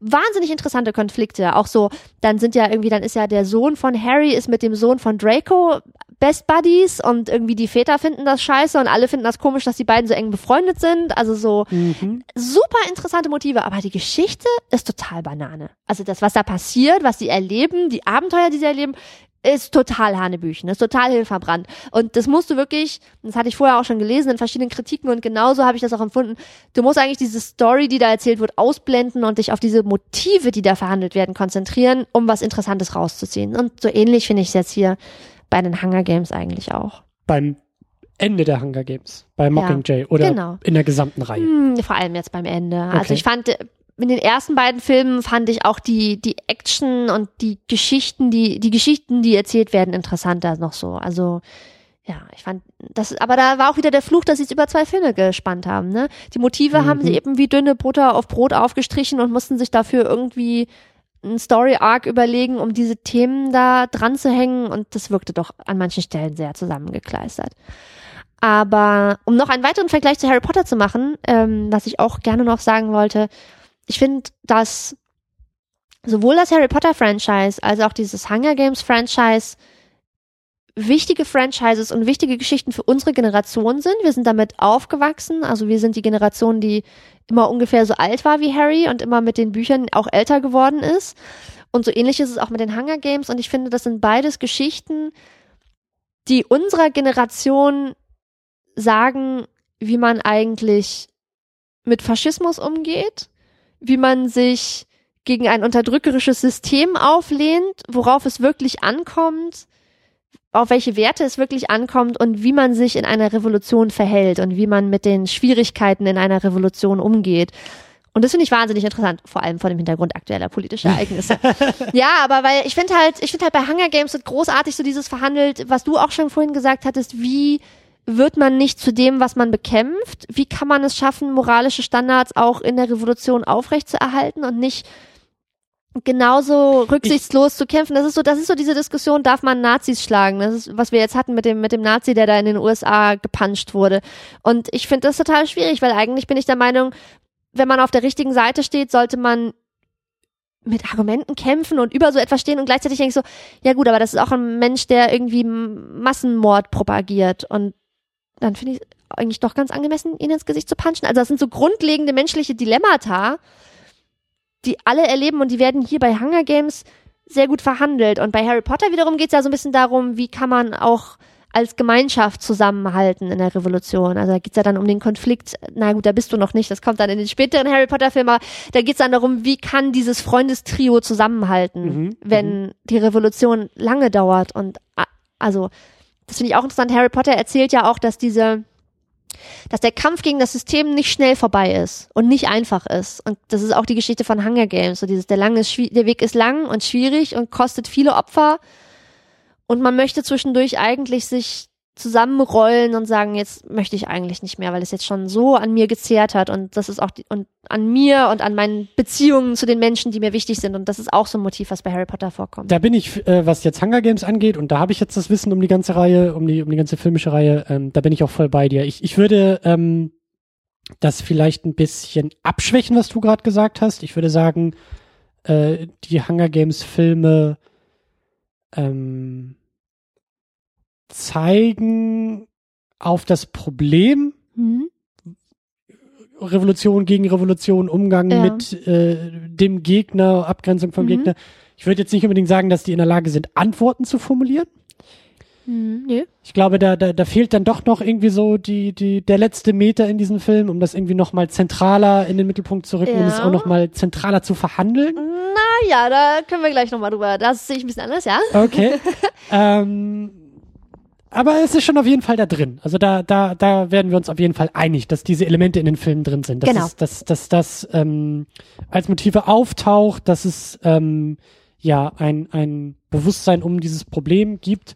Und, da bin ich dann wieder voll bei dir, äh, die Rolle von Katniss als Protagonistin in so einem ja, in so einem Kampf, in so einer Revolution, in so eine, in so, in so einer Welt, in so einem Setting und dass die eben bei sich bleibt dabei, dass sie als Individuum auch Individuum bleibt und mhm. auch Symbol wird und irgendwie Anführerin und Heldin und sowas, aber mit ihren, und das ist der Bogen auch zu den ersten Ausgaben, mit ihren Wunden, mit ihren ähm, Erfahrungen dabei, die halt nicht immer gut sind. Ja, Held sein heißt eben auch nicht nur strahlend und in den Sonnenuntergang ja. reiten, sondern eben auch leiden und opfern und ja, Wunden davontragen mhm. und immer tiefere Wunden auch mhm. oder alte wieder aufreißen und tiefere neue kriegen und ja. die irgendwie so gut es geht irgendwie verheilen und dafür sorgen, dass man einigermaßen äh, vorankommt. Mhm. So. Ja, also dazu gleich zwei Punkte. Ähm, da das ja jetzt unser letzter Podcast zu diesem Franchise ist, habe ich jetzt auch das letzte Mal die Gelegenheit, äh, die, das Franchise dafür zu preisen, wie gut sie diesen Umgang oder wie gut sie diese Traumata und dieses, ähm, diese posttraumatischen Belastungsstörungen darstellt. Das habe ich jetzt in den anderen beiden Podcasts auch immer lang und breit erzählt, aber das ist einfach das ist einfach eine filmische Darstellung, die mich zutiefst beeindruckt, weil ich das sonst in anderen Filmen nicht so krass sehe, dass über mhm. eine Geschichte, die über einen langen Zeitraum erzählt wird, wo die Protagonisten schreckliche Dinge erleben, in dem, was später in der Geschichte passiert, darauf Bezug genommen wird implizit, dass du siehst, dass die Leute, dass die Figuren einen Knacks weg haben und das wird immer wieder so ganz subtil einge eingewoben. Also du siehst das bei Katniss, die zwischendurch äh, die nicht mehr möchte die nicht mhm. mehr kann. Die sagt, mhm. ich kann jetzt einfach nicht mehr. Ich will jetzt, will nichts mehr damit zu tun haben. Man sieht das bei vielen anderen Figuren. Man sieht das bei Peter und auch bei dem, bei dem Pollocks, ähm, dass sie zwischendurch in Stresssituationen desorientiert sind, dass sie nicht mehr in der Lage sind, wenn alle anderen wegrennen vor der Gefahr, dann rollen die sich auf den Boden zusammen und wimmern, weil sie sich nicht mehr im Griff haben. Und das ist auch Folge ihrer posttraumatischen Belastungsstörung, dass sie eben dann so Desorientierung verspüren und sich nicht mehr kontrollieren können. Wir haben irgendwie bei Peter, dass er so brainwashed ist, dass er mhm. gar nicht mehr zwischendurch weiß, was eigentlich die Realität ist und was nicht und wer die Feinde und wer die Freunde sind und ähm, der zutiefst geschädigt, psychisch geschädigt äh, wird in dieser Geschichte, also noch stärker als alle anderen, ähm, wo wirklich gezeigt wird, der ist eigentlich als Figur, der ist eigentlich gebrochen, also der kommt eigentlich gebrochen aus der Hauptstadt zurück ähm, der wird ja sogar absichtlich gehen gelassen, ne? Der wird ja, der wird ja erst da lange gefoltert und, und, und brain gewashed und so weiter. Und dann lässt Präsident Snow ihn ja absichtlich gehen, in der Hoffnung, dass Peter dann vielleicht Katniss umbringt, weil sie ihn darauf äh, rekonditioniert haben. Und da sehe ich auch, das finde ich interessant, weil das eben ja doch auch eine, ein Verweis darauf ist, was in der Wirklichkeit passiert mit Menschen, die gefoltert werden. Dass es halt nicht dass es halt nicht, dass es meistens nicht so ist, dass Menschen, die Folter erlebt haben, sich hinterher in James Bond verwandeln ähm, und alle zusammenmöbeln, sondern dass es viel wahrscheinlicher ist, dass Menschen, die Folter erlebt haben, Menschen sind, die psychisch ganz stark gebrochen sind, die ganz große Schwierigkeiten haben, in Alltagssituationen klarzukommen, ganz zu schweigen von Stress- oder Belastungssituationen. Ähm, das finde ich interessant, dass das gut, gut dargestellt wird.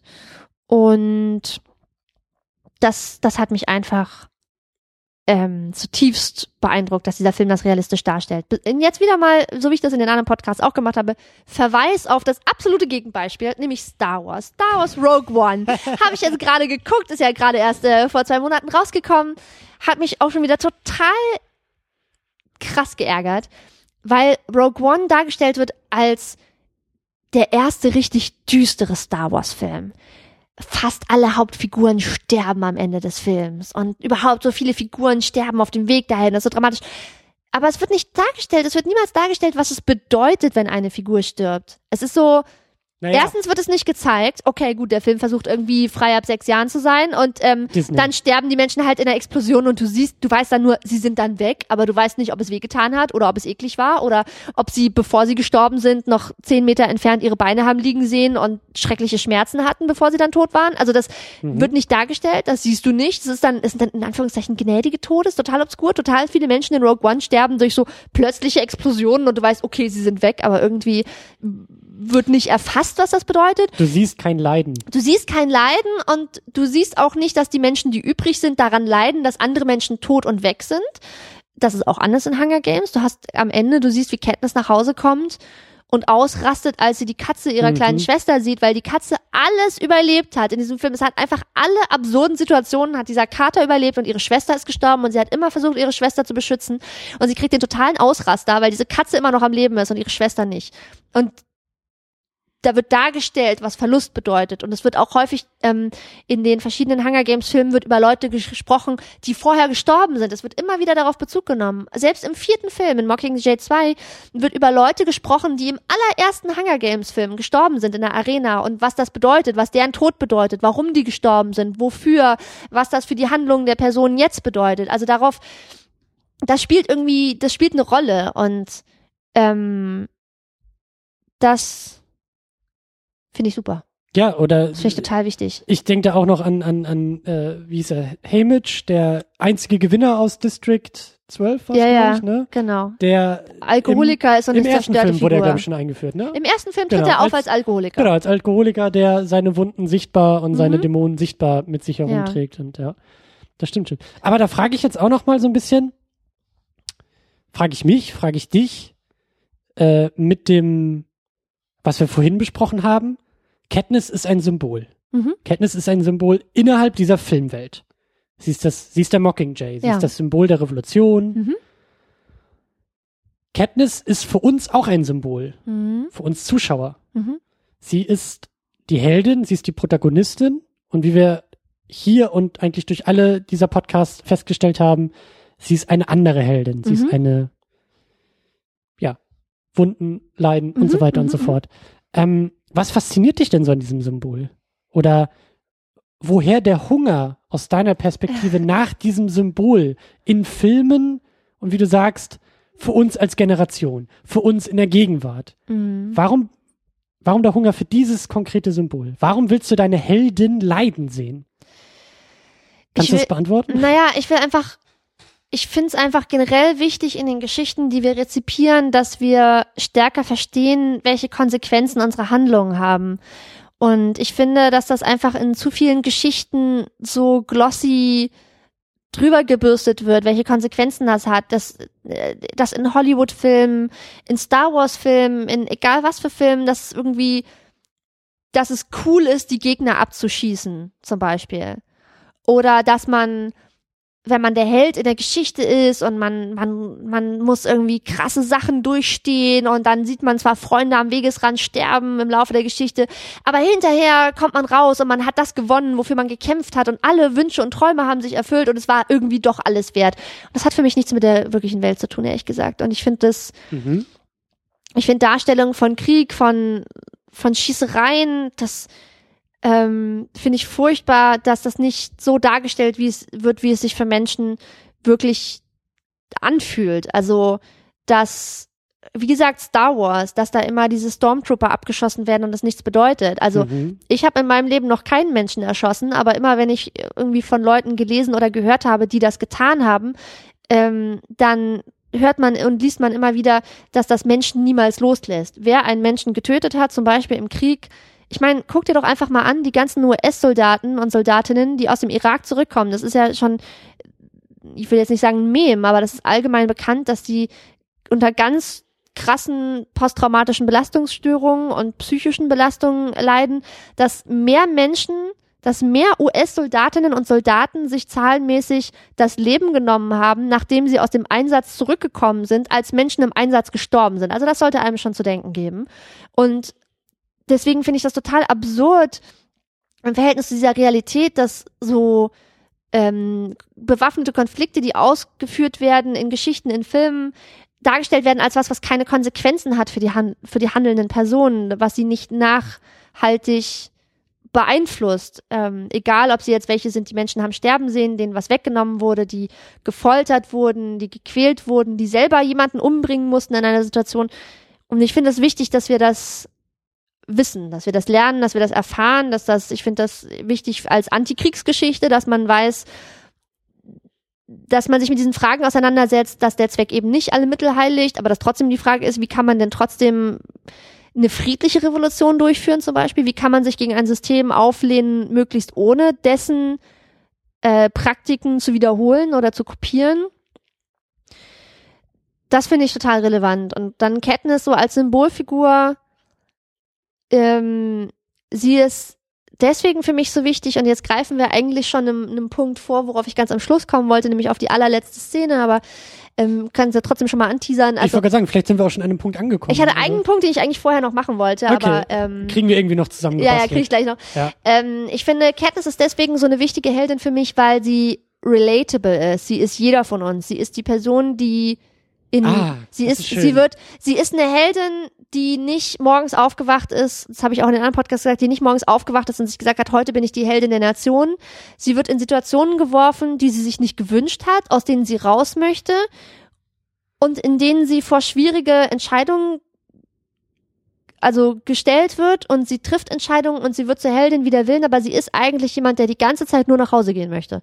Sie möchte eigentlich die ganze Zeit nur ein ruhiges Leben für sich haben. Das, das beginnt in der ersten Minute des Films, des ersten Films, geht es damit los, dass Katniss eigentlich mit Gail durch den Wald ziehen und jagen möchte und ihre Familie versorgen möchte und eigentlich in Ruhe gelassen werden möchte. Und das Einzige, was diesen Alltag, der zugegebenermaßen sehr hart und ähm, sehr von Armut und so weiter geprägt ist, das Einzige, was das unterbricht, ist eben die Auswahl für die Hunger Games und plötzlich ist sie in den Hunger Games. Aber eigentlich nichts davon wollte sie. Sie mhm. wollte einfach nur ein ganz normales Leben führen und plötzlich ist sie in diesem Unterdrückungssystem und muss, muss Dinge tun.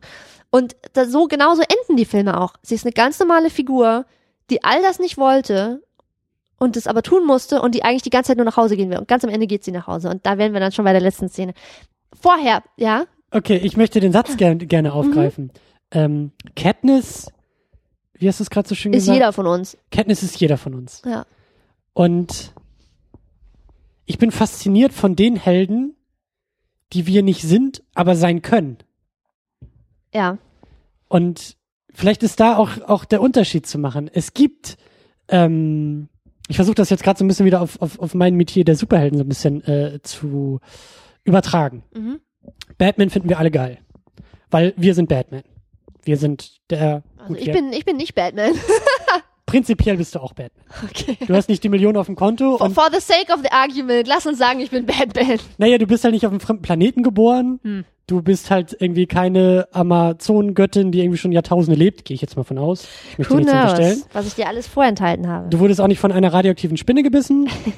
und so weiter und so fort.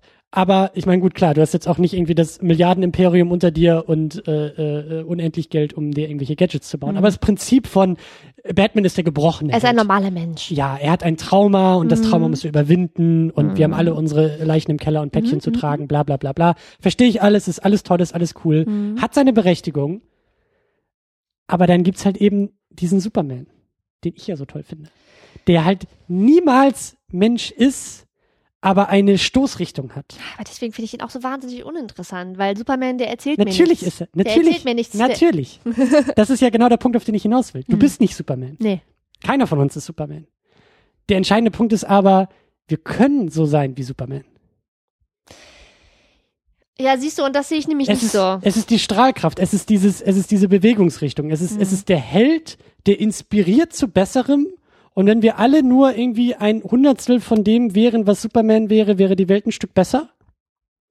Da kannst du auch andere Helden eintragen und da kannst du auch gerne deine religiösen Helden mhm. eintragen und da kannst du auch deine Inspiration aus dem Alltag eintragen und es ist, aber darum mhm. geht es. Es geht um diese Inspiration zu etwas Besserem, zu etwas mhm. Größerem, zu etwas ähm, anderem. Mhm. Und dagegen hast du die Helden, mit denen du dich sofort identifizieren kannst, bei, der, bei, bei denen du sofort die Verbindung siehst als ein Ist-Zustand, mhm. nicht als ein was sein könnte mhm. Zustand. Mhm. Und dann frage ich mich aber, wenn du zu diesen Helden tendierst, was für eine Inspiration ziehst du dann aus den Helden? Können diese Helden überhaupt inspirieren, wenn man sagt, pff, die sind genauso kaputt wie ich? Und naja, aber stolpern da eigentlich nur so durch und wollten ja nie und der Zufall hat so gewollt, dass sie. Okay, aber guck mal, wenn, wenn wir das jetzt wieder auf die, die aktuelle Situation, in der wir uns befinden, jetzt auch gerade mit Bezug auf die USA und ein unterdrückendes faschistisches System unter Präsident Trump, ja, ich nenne das jetzt einfach mal so, äh, schauen, dann ist es doch viel hilfreicher für die Menschen, auf eine Figur wie Katniss zu gucken und zu sagen, das ist auch eine unwahrscheinliche Heldin, die sich in der Situation wiedergefunden hat, mit der sie nicht gerechnet hat. Und sie hat Flaws und sie hat Traumata und sie hat Ängste und Zweifel und so weiter. Und trotzdem versucht sie in jeder Situation das Richtige zu machen und irgendwie ähm, die, die Menschen in eine bessere Zukunft zu führen. Während ich denke, wenn du, wenn die Menschen in dieser Situation an Superman denken, das hat so wenig mit ihnen zu tun, dass der Gedanke eher ist, naja, wir können ja nichts tun. Der Einzige, der was tun kann, ist ein Superman. Also müssen wir auf einen Helden warten, der kommt und es für uns erledigt. Und Katniss ist für mich so dieses, wir können nicht auf einen Helden warten, der für uns den Faschismus besiegt. Wir müssen selber den Faschismus besiegen und zwar jetzt sofort und selber und jeder in dem Rahmen, in dem er es kann. So, mit allen Schwächen, die wir haben und allen Problemen und Dilemmata. Aber das ist vielleicht einfach eine ich Betrachtungsweise. Anders, ich würde es aber anders formulieren. Ich würde nicht sagen, dass wir auf den Superman warten müssen, weil den Superman gibt's nicht. Wir müssen, wir müssen selber zum Superman werden. Wir müssen selber über uns hinauswachsen. Wir müssen selber das werden, was wir noch nicht sind. Wir ja, wissen, wir wissen alle in vielen Situationen, was das Richtige ist, was das Gute ist, Mhm. und jeweils groß geschrieben. Mhm, mhm, Uns mangelt es aber oftmals durch unsere Fehlbarkeit als Individuum, durch unsere Päckchen, die wir tragen, durch unsere Narben, die wir haben, durch unsere Wunden, durch unsere Unzulänglichkeit, genau das zu erreichen. Aber wir wissen, was das Gute ist. Wir wissen, was das Richtige ist in den meisten Situationen. Wir scheitern nur dran, genau das zu erfüllen. Na gut, dann Verstehst sehen- du? Wir ja, brauchen aber Aber wir sehen das trotzdem, ich glaube, wir sehen das einfach trotzdem grundsätzlich unterschiedlich, weil ich glaube einfach, das ist nicht die Transferleistung, die ich machen würde und ich weiß nicht, ob andere Menschen die machen, wenn ich Superman angucke, dass ich sage, naja, ich habe Fehler, aber ich muss über mich hinauswachsen und so sein wie Superman. Ich würde halt, ich würde dann immer eher so eine Inspiration aus jemandem wie Katniss, die dann sagen, ich habe Fehler und trotzdem kann ich was zur Revolution beitragen und dazu, dass wir in einer besseren Welt leben. Gut, ich weiß nicht, ob die Menschen denken, ich muss zu Superman werden oder ob die Menschen denken, ich kann ja nichts machen, ich bin ja so klein und schwach und habe so viele Fehler. Vielleicht kommt ja irgendwann doch noch Superman. ich glaube, und das ist das, das ist das, worauf ich hinaus wollte. Ich wollte hier kein äh, Entweder-Oder aufmachen.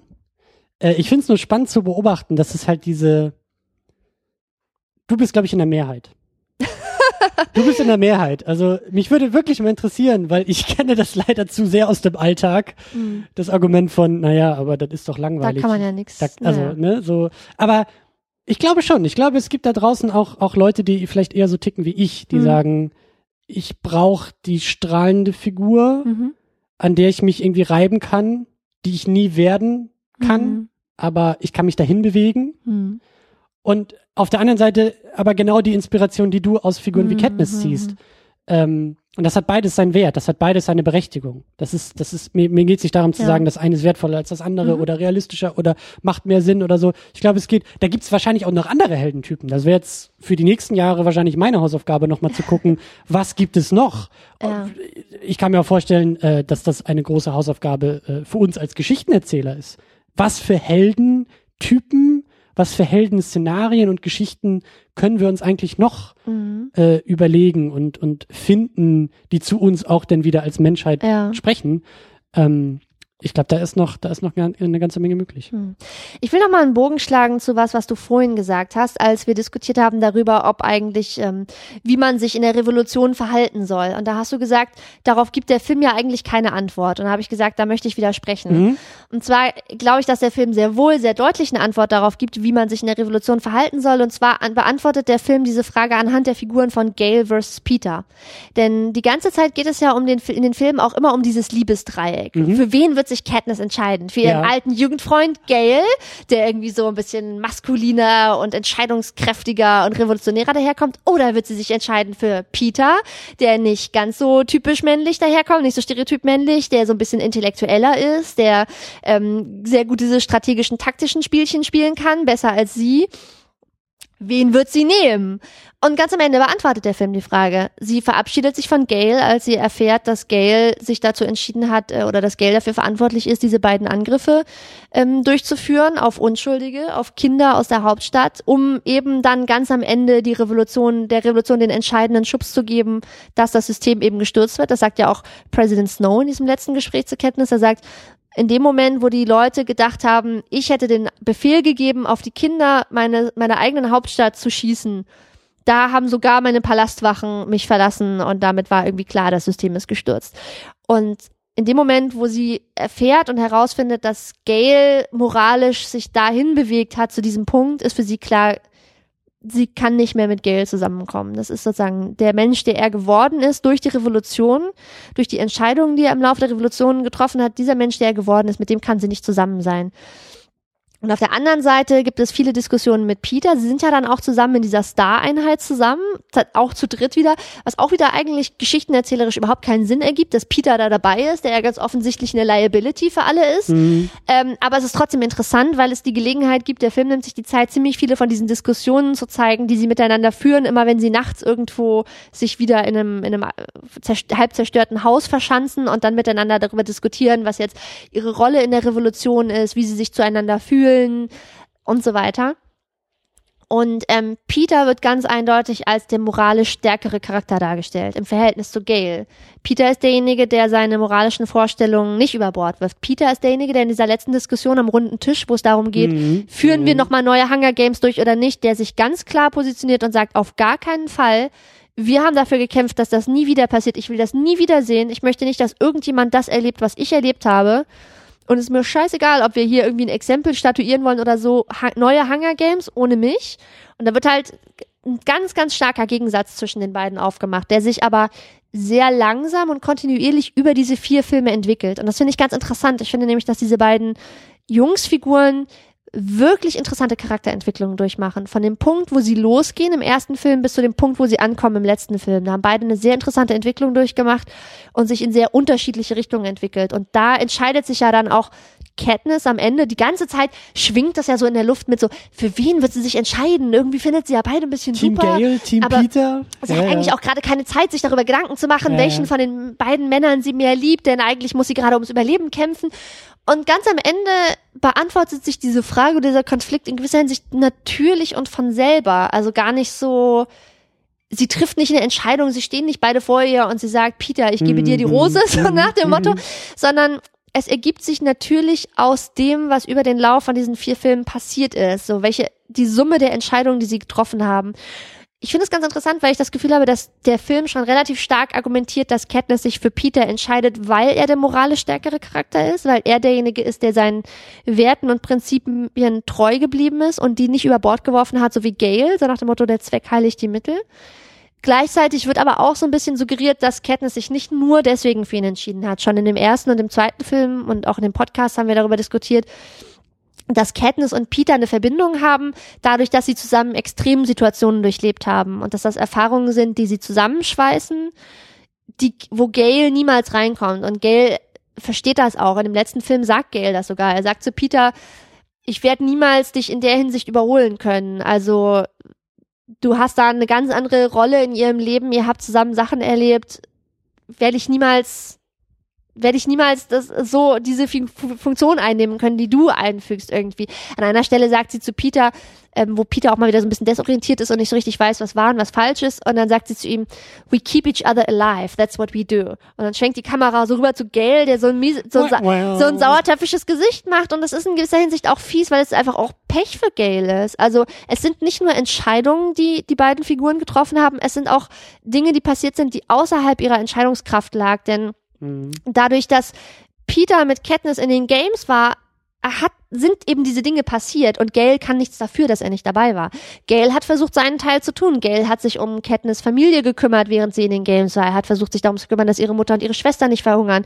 Er hat sich darum gekümmert, dass die beiden District 12 äh, verlassen können und in District 13 fliehen können, als District 12 äh, zerbombt wurde und so weiter. Also er versucht schon seine Rolle auszufüllen und die Tragik ist, dass am Ende dieses Weges ist, dass er nicht bei Katniss sein konnte und nicht mit ihr diese Dinge erlebt hat und dass er dadurch raus ist. Er muss eine Rolle ausfüllen, wo am Ende des Weges steht, diese Rolle ist nicht die, mit der dann Katniss tatsächlich zusammen sein wird. Und er weiß das auch, er reflektiert das auch. Er sagt auch, ganz am Ende sagt er irgendwann zu Katniss, oder zu, Katniss und Peter sagt er, glaube ich, zu beiden, nee, er sagt zu Peter, ich hätte damals mich freiwillig melden sollen, ich hätte deinen Platz einnehmen sollen, dann wäre ich mit Katniss in der Arena gewesen. Und weil ich mich nicht freiwillig gemeldet habe, um deinen Platz Peter einzunehmen, deswegen stehe ich jetzt da, wo ich jetzt stehe. Und deswegen werde ich dir niemals das Wasser reichen können, sozusagen. Das finde ich aber super interessant, weil ich muss gestehen, dass jetzt in den letzten beiden Filmen, ähm, besonders in den letzten beiden Filmen, die beiden Jungs für mich ein bisschen hinten runtergefallen sind. Also das wäre definitiv für einen zweiten Anlauf, für einen zweiten Durchlauf durch diese Filme. Ich meine, gut, ich habe mich auch mehr auf Kenntnis konzentriert. Ähm, da würde ich jetzt nochmal genauer nach, nachschauen, was du gerade Mhm. angedeutet hast. So diese, diese Entwicklung der beiden, die Vorausdeutung, die Anzeichen, die dann später einen Mhm. Payoff bekommen. Aber ähm, um das nochmal ein bisschen ähm, um dann nochmal ein bisschen nachzuhaken, also du machst sozusagen die Moral der Geschichte, also die, die, die Deutung der Revolution anhand dieser beiden Figuren Mhm. aus. Gail und Peter. Mhm. Dadurch, dass Gail, dass sie sich nicht für Gail entscheidet und Gail- Gail, ist sozusagen das Opfer der Revolution, weil die Revolution Richtig. frisst sich selbst auf. Genau, Gail ist wird, der- wird- Gail wird ganz eindeutig als ähm, die moralisch korrumpierte Figur dargestellt. Mhm. sozusagen beide Figuren, Gail und Peter, werden ja vor diese diversen Dilemmata der Revolution gestellt, über die wir auch schon viel gesprochen haben und müssen viele schwierige ähm, Dilemmata und, und Situationen entscheiden. Und diese Revolution zeigt sozusagen, aus welchem Material sie wirklich gestrickt sind. Am Anfang sind das beides zwei nette Jungs. Mhm. Und am Ende der Revolution sind sie durch so viele Extremsituationen gegangen, dass sozusagen der Kern ihrer Persönlichkeit wirklich freigelegt wurde. Dieses Wer bist du wirklich? Das, ist, das hast du ja im echten Leben auch. Du unterhältst dich irgendwie nett mit deinen Nachbarn und denkst, ach, die sind aber ganz freundlich, mit denen verstehe ich mich. Und irgendwie extremen Situationen zeigen, Ja. aus welchem Material Ja. du wirklich bist. Wofür Ja. entscheidest du dich wirklich? Absolut. Und das ist egal, ob es jetzt darum geht, dass die Titanic untergeht und du dann erst die Gelegenheit bekommst, zu zeigen oder auch sogar rauszufinden, weil ich glaube, häufig weiß man das vor der Situ Extremsituation gar nicht, was man für ein Mensch ist und für welche der moralisch schwierigen Varianten man sich entscheidet. Ähm, du weißt dann erst, ob du die Person bist, die irgendwie den Leuten ins Rettungsboot hilft oder ob du die bist, die andere aus dem Weg stößt, um sich selbst zu retten. Wer, wer bist du? Oder Mhm.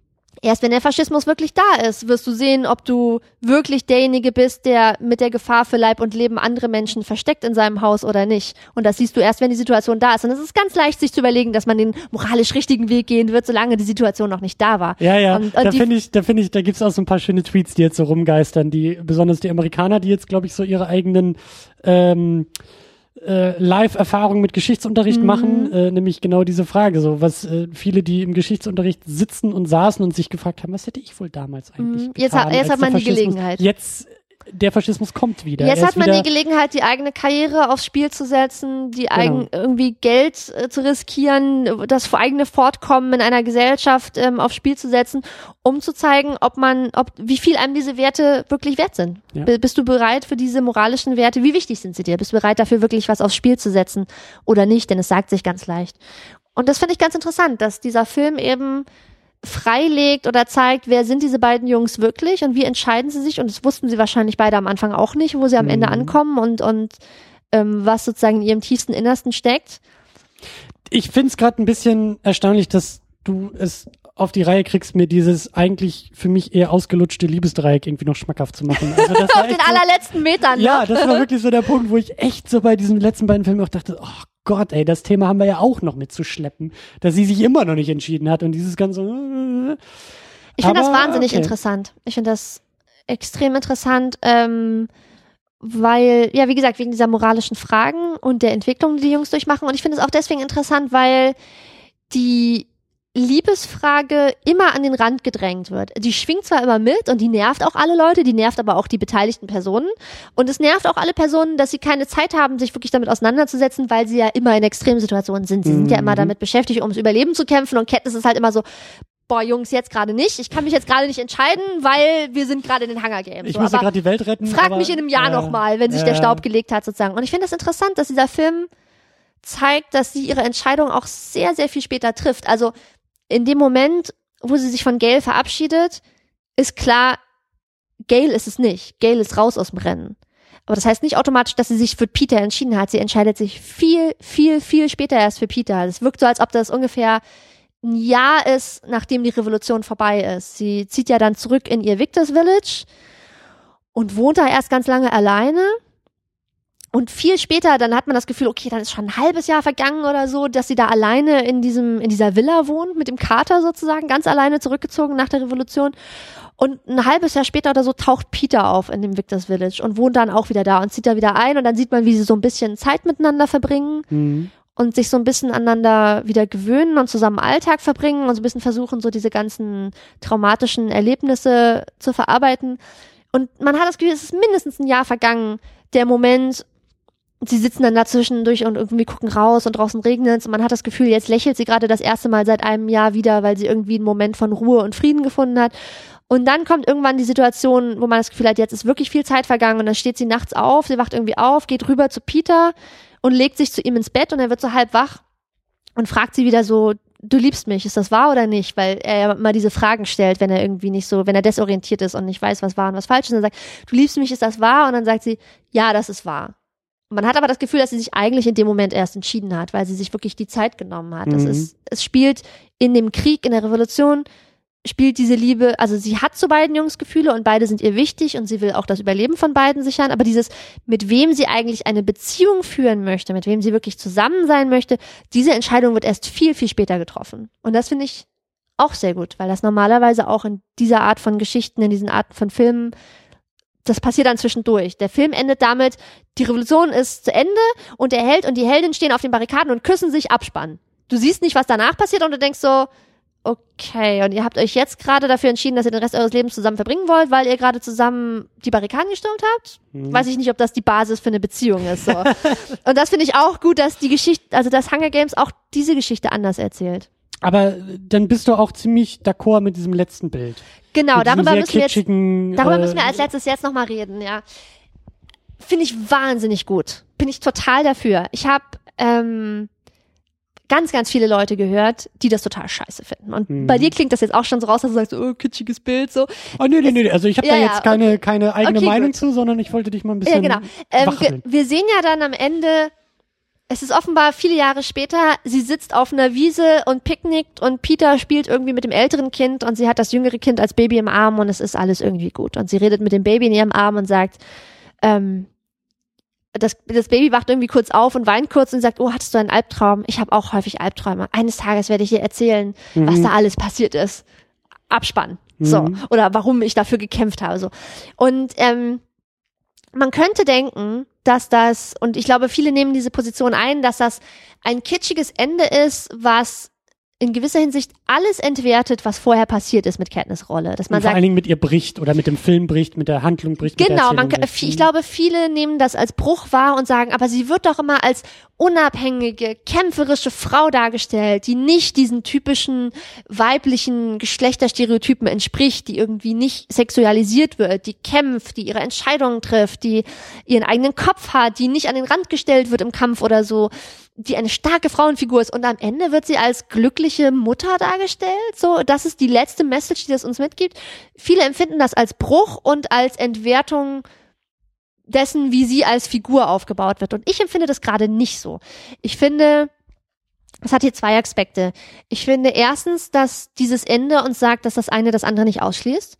Du kannst eine starke Kämpferin sein, die in ganz vielerlei Hinsicht Geschlechterstereotype nicht erfüllt, in anderer Hinsicht aber schon.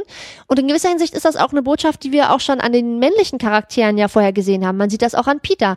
Peter ist der Bäckerssohn, der gerne malt, der nicht gut im Kampf ist und der halt eher so ein bisschen intellektuell ist, der halt nicht dem männlichen Stereotyp entspricht und der trotzdem als interessante, starke Figur dargestellt wird. Er wird ja nicht als Schwächling dargestellt, nur halt als nicht Stereotyp. Und im Prinzip ist es genauso mit Katniss. Sie wird als starke Frauenfigur dargestellt. Und das schließt ja aber nicht aus, dass sie gerne Mutter sein möchte oder dass sie in dieser, in diesem Familienglück aufgeht. Und der zweite Punkt, der für mich total wichtig ist, ist, ähm, dass da für mich so ein ganz runder Bogen geschlagen wird zu auch einem Motiv, was schon ganz früh im Film angesprochen wird. Ich glaube, im ersten oder zweiten Film ist das. Da sitzt sie mit Gail auf dem Hügel und sie unterhalten sich über eine mögliche Zukunft. Und Katniss sagt ganz entschieden zu Gail, ich möchte niemals Kinder haben, weil ich nicht möchte, dass Kinder in dieser Welt aufwachsen. Und darüber haben wir uns auch in einem früheren Podcast mal zusammen unterhalten, du und ich. Sie sagt, ich will auf gar keinen Fall Kinder haben. Und an dieser Stelle wird was abgeschlossen, weil der Film uns erzählt, Katniss hat gegen ein System, gegen ein Mhm. unmenschliches System gekämpft, wo sie gesagt hat, ich kann mir nicht vorstellen, Kinder in diese Welt zu setzen, weil ich nicht möchte, dass sie die gleichen Grausamkeiten erleben wie ich. Und sie hat dagegen gekämpft und sie hatte Erfolg und dieses faschistische System ist gestürzt worden. Und jetzt sagt sie, und jetzt habe ich für eine Welt gekämpft, die besser ist, in die ich mir vorstellen kann, Kinder hineinzusetzen und dann tut sie es eben auch. Das ist der eine Aspekt und der andere ist eben auch dieses, dass sie eigentlich die ganze Zeit nach Hause gehen und ein normaler Mensch sein möchte. Das ist der Punkt, auf sie den ich noch sie will das halt eigentlich. Also Ja. es wird nicht, Ich glaube, viele sie, sie nehmen das spricht das, sie spricht das ja nicht aus. Sie sagt ja nicht irgendwie in den ersten drei Filmen, ach, ich wünschte, ich könnte nach Hause gehen und an der Seite eines netten Mannes ein ruhiges Familienleben führen. Das sagt sie nicht, aber es wird trotzdem immer impliziert, sie will keine Kämpferin sein, sie will keine Revolution führen, sie will nicht die Anführerin sein, sie will Ja. nicht das Symbol sein, sie will auch keine Menschen töten. Sie will in Ruhe gelassen werden und ein normales, ruhiges Leben führen. Und die Geschichte handelt halt davon, wie sie kein normales Leben führt, weil sie dazu gezwungen wird, an dieser Revolution teilzunehmen. Aber am Ende, am Ende kriegt sie die Möglichkeit, dieses normale Leben zu führen. Und ich finde das zutiefst befriedigend, ähm, diese Perspektive, dass es möglich ist und es sagt auch so ein bisschen dieses so und es hat sich doch alles gelohnt, weil zum Beispiel an in dem Moment, wo die, ähm, wo das System gestürzt wird, was ich vorhin sagte, ihr großartiger Plan, President Snow zu erschießen, funktioniert nicht und man fragt sich, wofür sind eigentlich alle diese Menschen gestorben, mit denen sie unterwegs war, wenn ihr Plan nicht aufgegangen ist. Und ganz am Ende sieht man, es hat sich dafür gelohnt, dass eine Welt geschaffen wurde, in der man in Frieden mit seiner Familie und seinen Kindern leben kann. Und dafür Hoffnung gibt. Dafür haben sie Ja. gekämpft, dafür hat es sich gelohnt und ich freue mich auch, ich finde es auch befriedigend, dass sie als Figur das bekommt und dass wir das auch zu sehen bekommen, dass sie diesen Frieden findet. Was ich eben auch großartig finde, was ich vorhin schon ein paar Mal kurz angesprochen hatte, ist, dass dieser Film sich die Zeit nimmt zu erzählen, was nach dem Sieg passiert. Es gibt relativ wenige Geschichten, die das tun. Häufig kriegt man dann noch so ein oder zwei ganz kurze Szenen, wo man Mhm. sieht, so ähnlich wie jetzt alle Katniss auf der Wiese, noch mal und, alle high-fiven sich nochmal und da sieht man irgendwie ein Jahr später, alle haben Kinder und besuchen sich gegenseitig zum Kaffee und alles ist irgendwie gut. Und dieser Film nimmt sich Zeit, das so ein bisschen über einen längeren Zeitraum zu erzählen. Man sieht eben auch, wie gesagt, wie sie nach Hause kommt, wie sie erstmal einen Ausraster kriegt, weil das Haus leer ist und sie sieht die, den Kater und sie sieht, dass ihre Schwester nicht da ist, weil ihre Mhm. Schwester tot ist und sie Mhm. muss damit irgendwie erstmal, für sie fühlt sich der Sieg erstmal nicht wie ein Sieg an, denn sie ist alleine zurückgeblieben und alles fühlt sich leer an. Und dann richtet sie sich da alleine ein in dem Leben und dann kommt Peter und dann fängt sie an, sich mit Peter so ein bisschen anzugewöhnen und man sieht, wie sie so wieder in den Alltag und eine Normalität zurückfindet und man sieht, wie sie jagen geht und wie sie Kraft und Ruhe und Frieden aus dieser Normalität schöpft. Wie sozusagen jeder Tag, der ein normaler Tag ist, wo sie niemanden erschießen muss und wo sie nicht um das Leben von den Menschen, die sie liebt, fürchten muss, wie jeder normale Tag zu ihrer Heilung beiträgt. Und dann eben diese schöne Situation, wo sie ungefähr ein Dreivierteljahr später nach dem, nach dem Sieg sie sitzen irgendwie am Fenster und gucken raus und draußen regnet's und man sieht, wie sie so ein bisschen lächelt. Einfach so. Und man weiß nicht, ob sie an was Bestimmtes denkt oder ob sie einfach in dem Moment Ruhe und Frieden verspürt, aber man sieht ihr so ein bisschen bei der Heilung zu. Das hat mich so ein bisschen erinnert auch an das Ende vom Herr der Ringe, weil Herr der Ringe ist nämlich auch eine von den wenigen Geschichten, die sich sehr viel Zeit nimmt, zu erzählen, was nach dem Sieg passiert. Und Herr der Ringe erzählt ja auch, dass es Leute gibt, die niemals heilen können nach dem, was sie erlebt und gesehen haben. Also Frodo schafft es ja nicht, sich in seine Hobbit-Welt wieder zurück zu integrieren. Sam schafft das, Sam kommt zurück, Sam heiratet, Sam kriegt Kinder und auch die anderen Hobbits, die dabei waren, ähm, die, die richten sich dann wieder ein, die, die denken dann zurück an die verrückten Abenteuer, die sie erlebt haben und die, die Grausamkeiten, die sie gesehen haben und die haben Geschichten, die sie erzählen können und neue Freundschaften. Aber sie schaffen es insgesamt, sich in ihre Welt zurück zu integrieren und Frodo schafft das nicht. Frodo Mhm. sagt dann auch irgendwie wörtlich, ich habe Wunden erfahren in diesem Krieg, die sind zu tief, als dass sie jemals heilen können.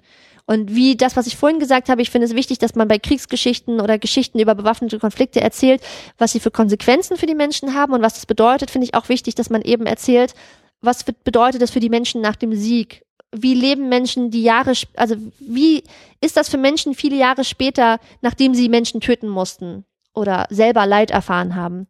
Ich finde das sehr gut, dass der Film das erzählt und sagt, sie findet ihren Frieden. Sie sagt ja dann auch, sie hat immer noch Albträume, sie wird das niemals loswerden, diese, diese Belastungen oder diese Traumata, die sie erlebt hat, aber sie findet trotzdem Frieden und deswegen finde ich es das gut, dass dieser Film auf einer sehr hoffnungsvollen Note endet. So, der Film erzählt den Zuschauerinnen und Zuschauern, dafür lohnt es sich, zu kämpfen, dass man in Ruhe und Frieden leben kann, dass man keine Angst um das Leben der eigenen Kinder haben muss. Dafür lohnt es sich und man kann auch Frieden finden, auch nach sowas. Ich glaube, viele sind irritiert davon, und ich war es vielleicht auch nach der Sichtung, dass der Film da dann wieder ähm, zu ihr zurückfindet Mhm. und zu ihrer Figur zurückfindet und zu ihrem Schicksal und ihrem Werdegang zurückfindet. Mhm. Ähm, ich glaube, dass viele das vielleicht auch grundsätzlich missverstehen und sagen, Hunger Games, da geht's um irgendwie äh, Teenager, die sich abschlachten und irgendwie Krieg und Action. Revolution und Action und bla Mhm. bla bla. Ja. Ähm, aber du hast es so schön im Laufe dieser ganzen Diskussion ja wieder rausgearbeitet. Es geht, es geht um sie und es geht äh, die, dieser Bogen, der zurückgeschlagen wird auf, auf sie, die all das nie wollte, die schon in den ersten Momenten des Filmes eigentlich in Anführungszeichen nur ein zufriedenstellendes, Mhm. erfüllendes Privatleben haben Ja. wollte und dann immer wieder in diese größeren Sphären hineingeworfen wird. Von dem her äh, macht diese Klammerung echt Mhm. auch wieder Sinn. Wie gesagt, ist vielleicht auch tatsächlich dann ein bisschen so von der Bildsprache her alles ein bisschen kitschig und kommt da etwas überraschend daher. Mhm. Aber äh, so grundsätzlich, was so die Charakterdarstellung, die Charakterisierung von ihr äh, angeht und eben auch eine Klammer setzt zum Anfang des Filmes, da, da bin ich voll bei dir. Da bin ich echt voll bei dir. So, sie, im, im, im Endeffekt, ja, das ist eigentlich die logische Konsequenz. Das ist eigentlich das, was sie Mhm. immer haben wollte. Genau. Und das, wofür sie hat. gekämpft hat. Ja. Sie Ja. hat dafür gekämpft, in Ruhe und Frieden leben zu können. Ja. Und das unterscheidet sie vielleicht auch wieder von so manch klassischen oder klischeehaften Helden, die sagen, ich kämpfe für das Gute, ich kämpfe für das Gerechte, ich kämpfe für diese Werte da oben und für diesen Idealzustand und für meine Heldenstatue in der Und Mitte des Parkes, Sie will das eigentlich, genau, werde. sie will das eigentlich nicht. Sie kämpft eigentlich nur für sich in gewisser Hinsicht. Und auch dadurch finde ich sie sehr relatable und, Mhm. und finde, man kann gut sich mit ihr verbunden fühlen, weil sie zwar auch sieht, dass man im großen, auf einer größeren Ebene gegen dieses unterdrückerische System kämpfen muss, aber ich habe immer das Gefühl, ihr Gedanke ist immer, ja, irgendjemand muss das tun, aber doch nicht ich. Ja. So. Ja. Natürlich braucht ihr irgendjemanden, der diese Revolution anführt und natürlich muss auch Präsident Snow gestürzt werden und so weiter. Aber ich vielleicht nicht, weil ich möchte eigentlich keine Menschen töten und ich möchte eigentlich auch nur in Ruhe gelassen werden und das ist das Dilemma, und ich habe doch auch schon, und guck doch mal, ich habe doch schon ja, und also muss meine, ich jetzt wirklich nochmal Ja, und ja, ist noch genau. nicht vorbei und Ja, muss ja. ich noch mehr opfern? immer noch, schon wieder, ist doch. Und das äh, ist doch der Konflikt, den wir auch alle haben, wenn wir mit äh, Ungerechtigkeit oder einem unterdrückerischen System konfrontiert werden, dass eben äh, man immer das Gefühl hat, ja, irgendjemand müsste jetzt mal was tun, aber doch nicht ich. Und weißt du, da sehe ich wieder diese Parallele zu dieser Superman-Geschichte. Und Katniss ist dann eben diejenige, die es tut, obwohl sie eigentlich sich lieber verstecken möchte und eigentlich jetzt nicht schon wieder in der Frontline sein möchte und Mhm. nicht schon wieder selber Opfer erbringen muss. Was ist halt das Ding? Jeder von uns muss Opfer erbringen und jeder von uns muss step up his, his or her game sozusagen, um zu einer besseren Welt beizutragen, wenn man eine Welt haben möchte, wo man ohne schlechtes Gewissen Kinder reinsetzen kann. Und das ist es halt dann wieder so aus meiner Perspektive. Ähm, Werte müssen halt auch in die Realität gebracht werden. Mhm. Also Werte, das platonische Ideal von Werten irgendwo da oben in der Wolke ist ja toll. Aber solange es keinen gibt, der für diese Werte einsteht, sind die Werte Genau. auch wertlos. Und Ja. Äh, ja, ja. Jetzt haben wir es geschafft, jetzt haben wir es hinter uns. Jetzt haben wir es, ich, das klingt jetzt gar nicht, das soll gar nicht so, so gequält klingen. Das ist einfach nur, ich glaube, wir sind so diesem Komplex und auch diesen zwei Filmen durchaus gerecht geworden, würde ich sagen. Ja, schon. Es hat mir wirklich auch ähm, Spaß gemacht, um jetzt nochmal so ein paar abschließende Worte zu sagen. Ich habe ja am Anfang von diesem Podcast jetzt auch schon gesagt, dass ich es toll finde, dass ich die Gelegenheit habe, mit dir darüber zu reden. Und vielen Dank nochmal für die Einladung, dass du mir die Gelegenheit gegeben hast. Danke für die ähm, Inspiration zu diesem über Film. diese über diese Filme zu sprechen, weil ich viele von diesen Gedanken äh, irgendwie schon immer hatte und so dachte so, ja, ich finde Hunger Games wirklich toll als Franchise, aber ich fand es auch cool, jetzt die Gelegenheit zu haben, mich noch mal ein bisschen intensiver damit auseinanderzusetzen, was ich genau cool daran finde und was genau eigentlich, warum ich diese Motive so besonders gut finde. Deswegen hat mir das auch die Gelegenheit gegeben, noch mal ein bisschen tiefer in diese Gedanken hinabzusteigen und die auseinander zu dröseln die ich so hatte. Und ähm, ja, ich freue mich für jeden und für jede, der zugehört hat und sich tatsächlich diese drei sehr langen Podcasts über Hunger Games angehört hat. Ähm, ich hoffe, dass es vielleicht einige Leute interessant fanden und, und inspirierend oder vielleicht auch dazu geführt hat, dass sie ein bisschen mit mehr Wohlwollen auf Hunger Games gucken und das jetzt nicht nur für irgendein Young Adult Franchise halten, von denen wir jetzt viele schlechte hatten in den ganzen vergangenen Jahren, Mhm. sondern das auch ein bisschen mehr wertzuschätzen wissen, so als, als Filmreihe und als Geschichte. Weißt du, bei mir hast du es ja geschafft. wenn, wenn denn One nur bei einer, person at a time. Immer Aber einer nach dem anderen. ich wollte gerade sagen, wenn wir beim Thema Weltveränderung und Bewegung sind, ne, das ist ja immer, Na, das freut mich ja auch, wenn ich dazu beitragen konnte, dass du auch nochmal einen anderen Blick auf diese, auf diese Absolut. Filme hast. Und ich bin ja da wirklich sehr, sehr dankbar, was diese ganze, also was Katniss als Heldin angeht. Mhm. Äh, ich weiß auch gar nicht, da müsste ich auch noch mal irgendwie mit meinem Psychiater drüber sprechen, warum ich, warum ich mich an diesen ganzen Heldenfiguren irgendwie so Mhm. abreibe, warum mich das so sehr beschäftigt. Aber das tut es auf jeden Fall. Und äh, sie da jetzt in dieses Regal einzureihen und da auch so einen eigenen Typus Mhm. draus entwickelt zu haben und da eben diese ganzen Mechanismen herausgearbeitet zu haben, hilft mir ungemein, um dann eben auch andere Helden, Ja. wie zum Beispiel Harry Potter, der jetzt Ja. im Laufe der Filme immer mehr zum Helden Ja. wird und auch da wird rumgekratzt am Status und das Genau. gefällt mir auch alles super. Aber da so ein bisschen mehr Hintergrundwissen zu haben und, und äh, auch andere Perspektiven. Und ähm, in dieser ganzen Filmgeschichte ist für mich Hunger Games, das habe ich ganz am Anfang im ersten Podcast, glaube ich, auch schon mal gesagt, auch deswegen so wichtig, weil wir mit Katniss eine weibliche Heldin haben. Und ich Mhm. glaube, in deinem Regal von Helden stehen noch nicht so viele weibliche Heldinnen. Das stimmt. Und ähm, ich glaube, wenn man dann schon mal irgendwo eine weibliche Heldin bekommt, dann sind das meistens sehr Stereotype. Dann sind das halt irgendwelche wilden Kampfmaschinen, aber nicht Figuren, die so differenziert ausgestaltet sind wie Katniss, die Ja. eben Kratzer, Ängste, Dilemmata. die halt einen wirklich eigenen Typus Schade, aufmachen. genau, das ist ja. so der, der entscheidende Punkt. Es gibt viele Heldinnen, die halt klischeemäßig sind, sehr Ja. starke Klischees bedienen so. Genau. Und Katniss bedient eigentlich keine Klischees in der Hinsicht und das macht mich wahnsinnig froh und deswegen finde ich das jetzt äh, filmhistorisch total toll, dass wir in unserem Fundus von Filmen, die wir haben und auf die wir verweisen und die wir uns anschauen können, dass wir da jetzt eben auch so eine Reihe wie die Hunger Games Reihe haben, wo wir eine weibliche Heldin haben, die nicht so klischeebehaftet ist und die uns neue Dinge erzählt und neue Perspektiven eröffnet. Ja, und wie immer, aber ganz besonders, wirklich extrem besonders an dieser Stelle die Einladung, äh, weiterzudenken, mitzudenken. Genau. Äh, ich hoffe, dass ihr das sowieso tut, wenn ihr hier zuhört, aber auch ähm, Widerspruch einzulegen und auch Genau. andere. Ich freue mich über äh, Kommentare oder zusätzliche Gedanken. Wir haben uns ja jetzt schon Mühe gegeben, alles möglichst umfangreich ähm, durchzudenken und durchzusprechen. Aber wenn noch jemandem was aufgefallen ist oder jemand irgendwas total anders sieht, dann freuen wir uns, glaube ich, sehr über Kommentare. also jeden wahlweise ähm, auf Christians Podcast-Seite von Second Unit. Ähm, Genau. Ihr könnt aber auch gerne mit mir auf Twitter diskutieren, wenn ihr Lust habt. Ähm, ihr findet mich auf Twitter unter @nujum, also n o u j o u m. Mhm. Nujum fängt mit N an und hört mit M auf. genau, also wenn ihr mir irgendwas sagen wollt, dann fühlt euch frei.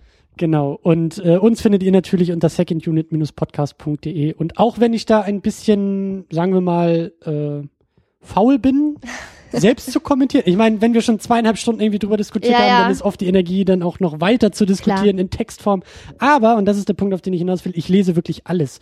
Und äh, ich liebe euch da draußen immer wieder dafür, wenn ihr auch mit Links um euch werft, Mhm. wenn ihr sagt, lies noch mal hier nach, guckt noch mal da drauf, Ja. ich habe hier noch was gehört, ich habe da noch was gesehen. Also das sind für mich eben auch die Kommentare bei uns. Das ist immer so, das sind die, es sind oft die Fußnoten, die dann noch nachgereicht werden. Und äh, dafür bin ich immer sehr, sehr dankbar, wenn eben da auch so Denkanstöße einfach für uns alle dann auch nachvollziehbar und lesbar sind. Und äh, deswegen, ja, lasst uns da gerne, gerne diskutieren und ähm, auf Twitter schleudere ich gerne GIFs, deswegen äh, bin ich da nicht so Ja, diskutierfreudig. okay. Aber äh, genau, auch das kriegen wir hin. Und ich würde sagen, wir machen den Sack hier langsam zu. Genau, danke an alle, die zugehört haben. Und das nächste Mal dann vielleicht kein Franchise, aber wie du vorhin gesagt hast, so ein kleines Indie-Ding. Gerne mal irgendwie Indie oder ein bisschen artsy. Gerne super. beides. So machen wir es. Cool, dann bis zum nächsten Mal. Tschüss.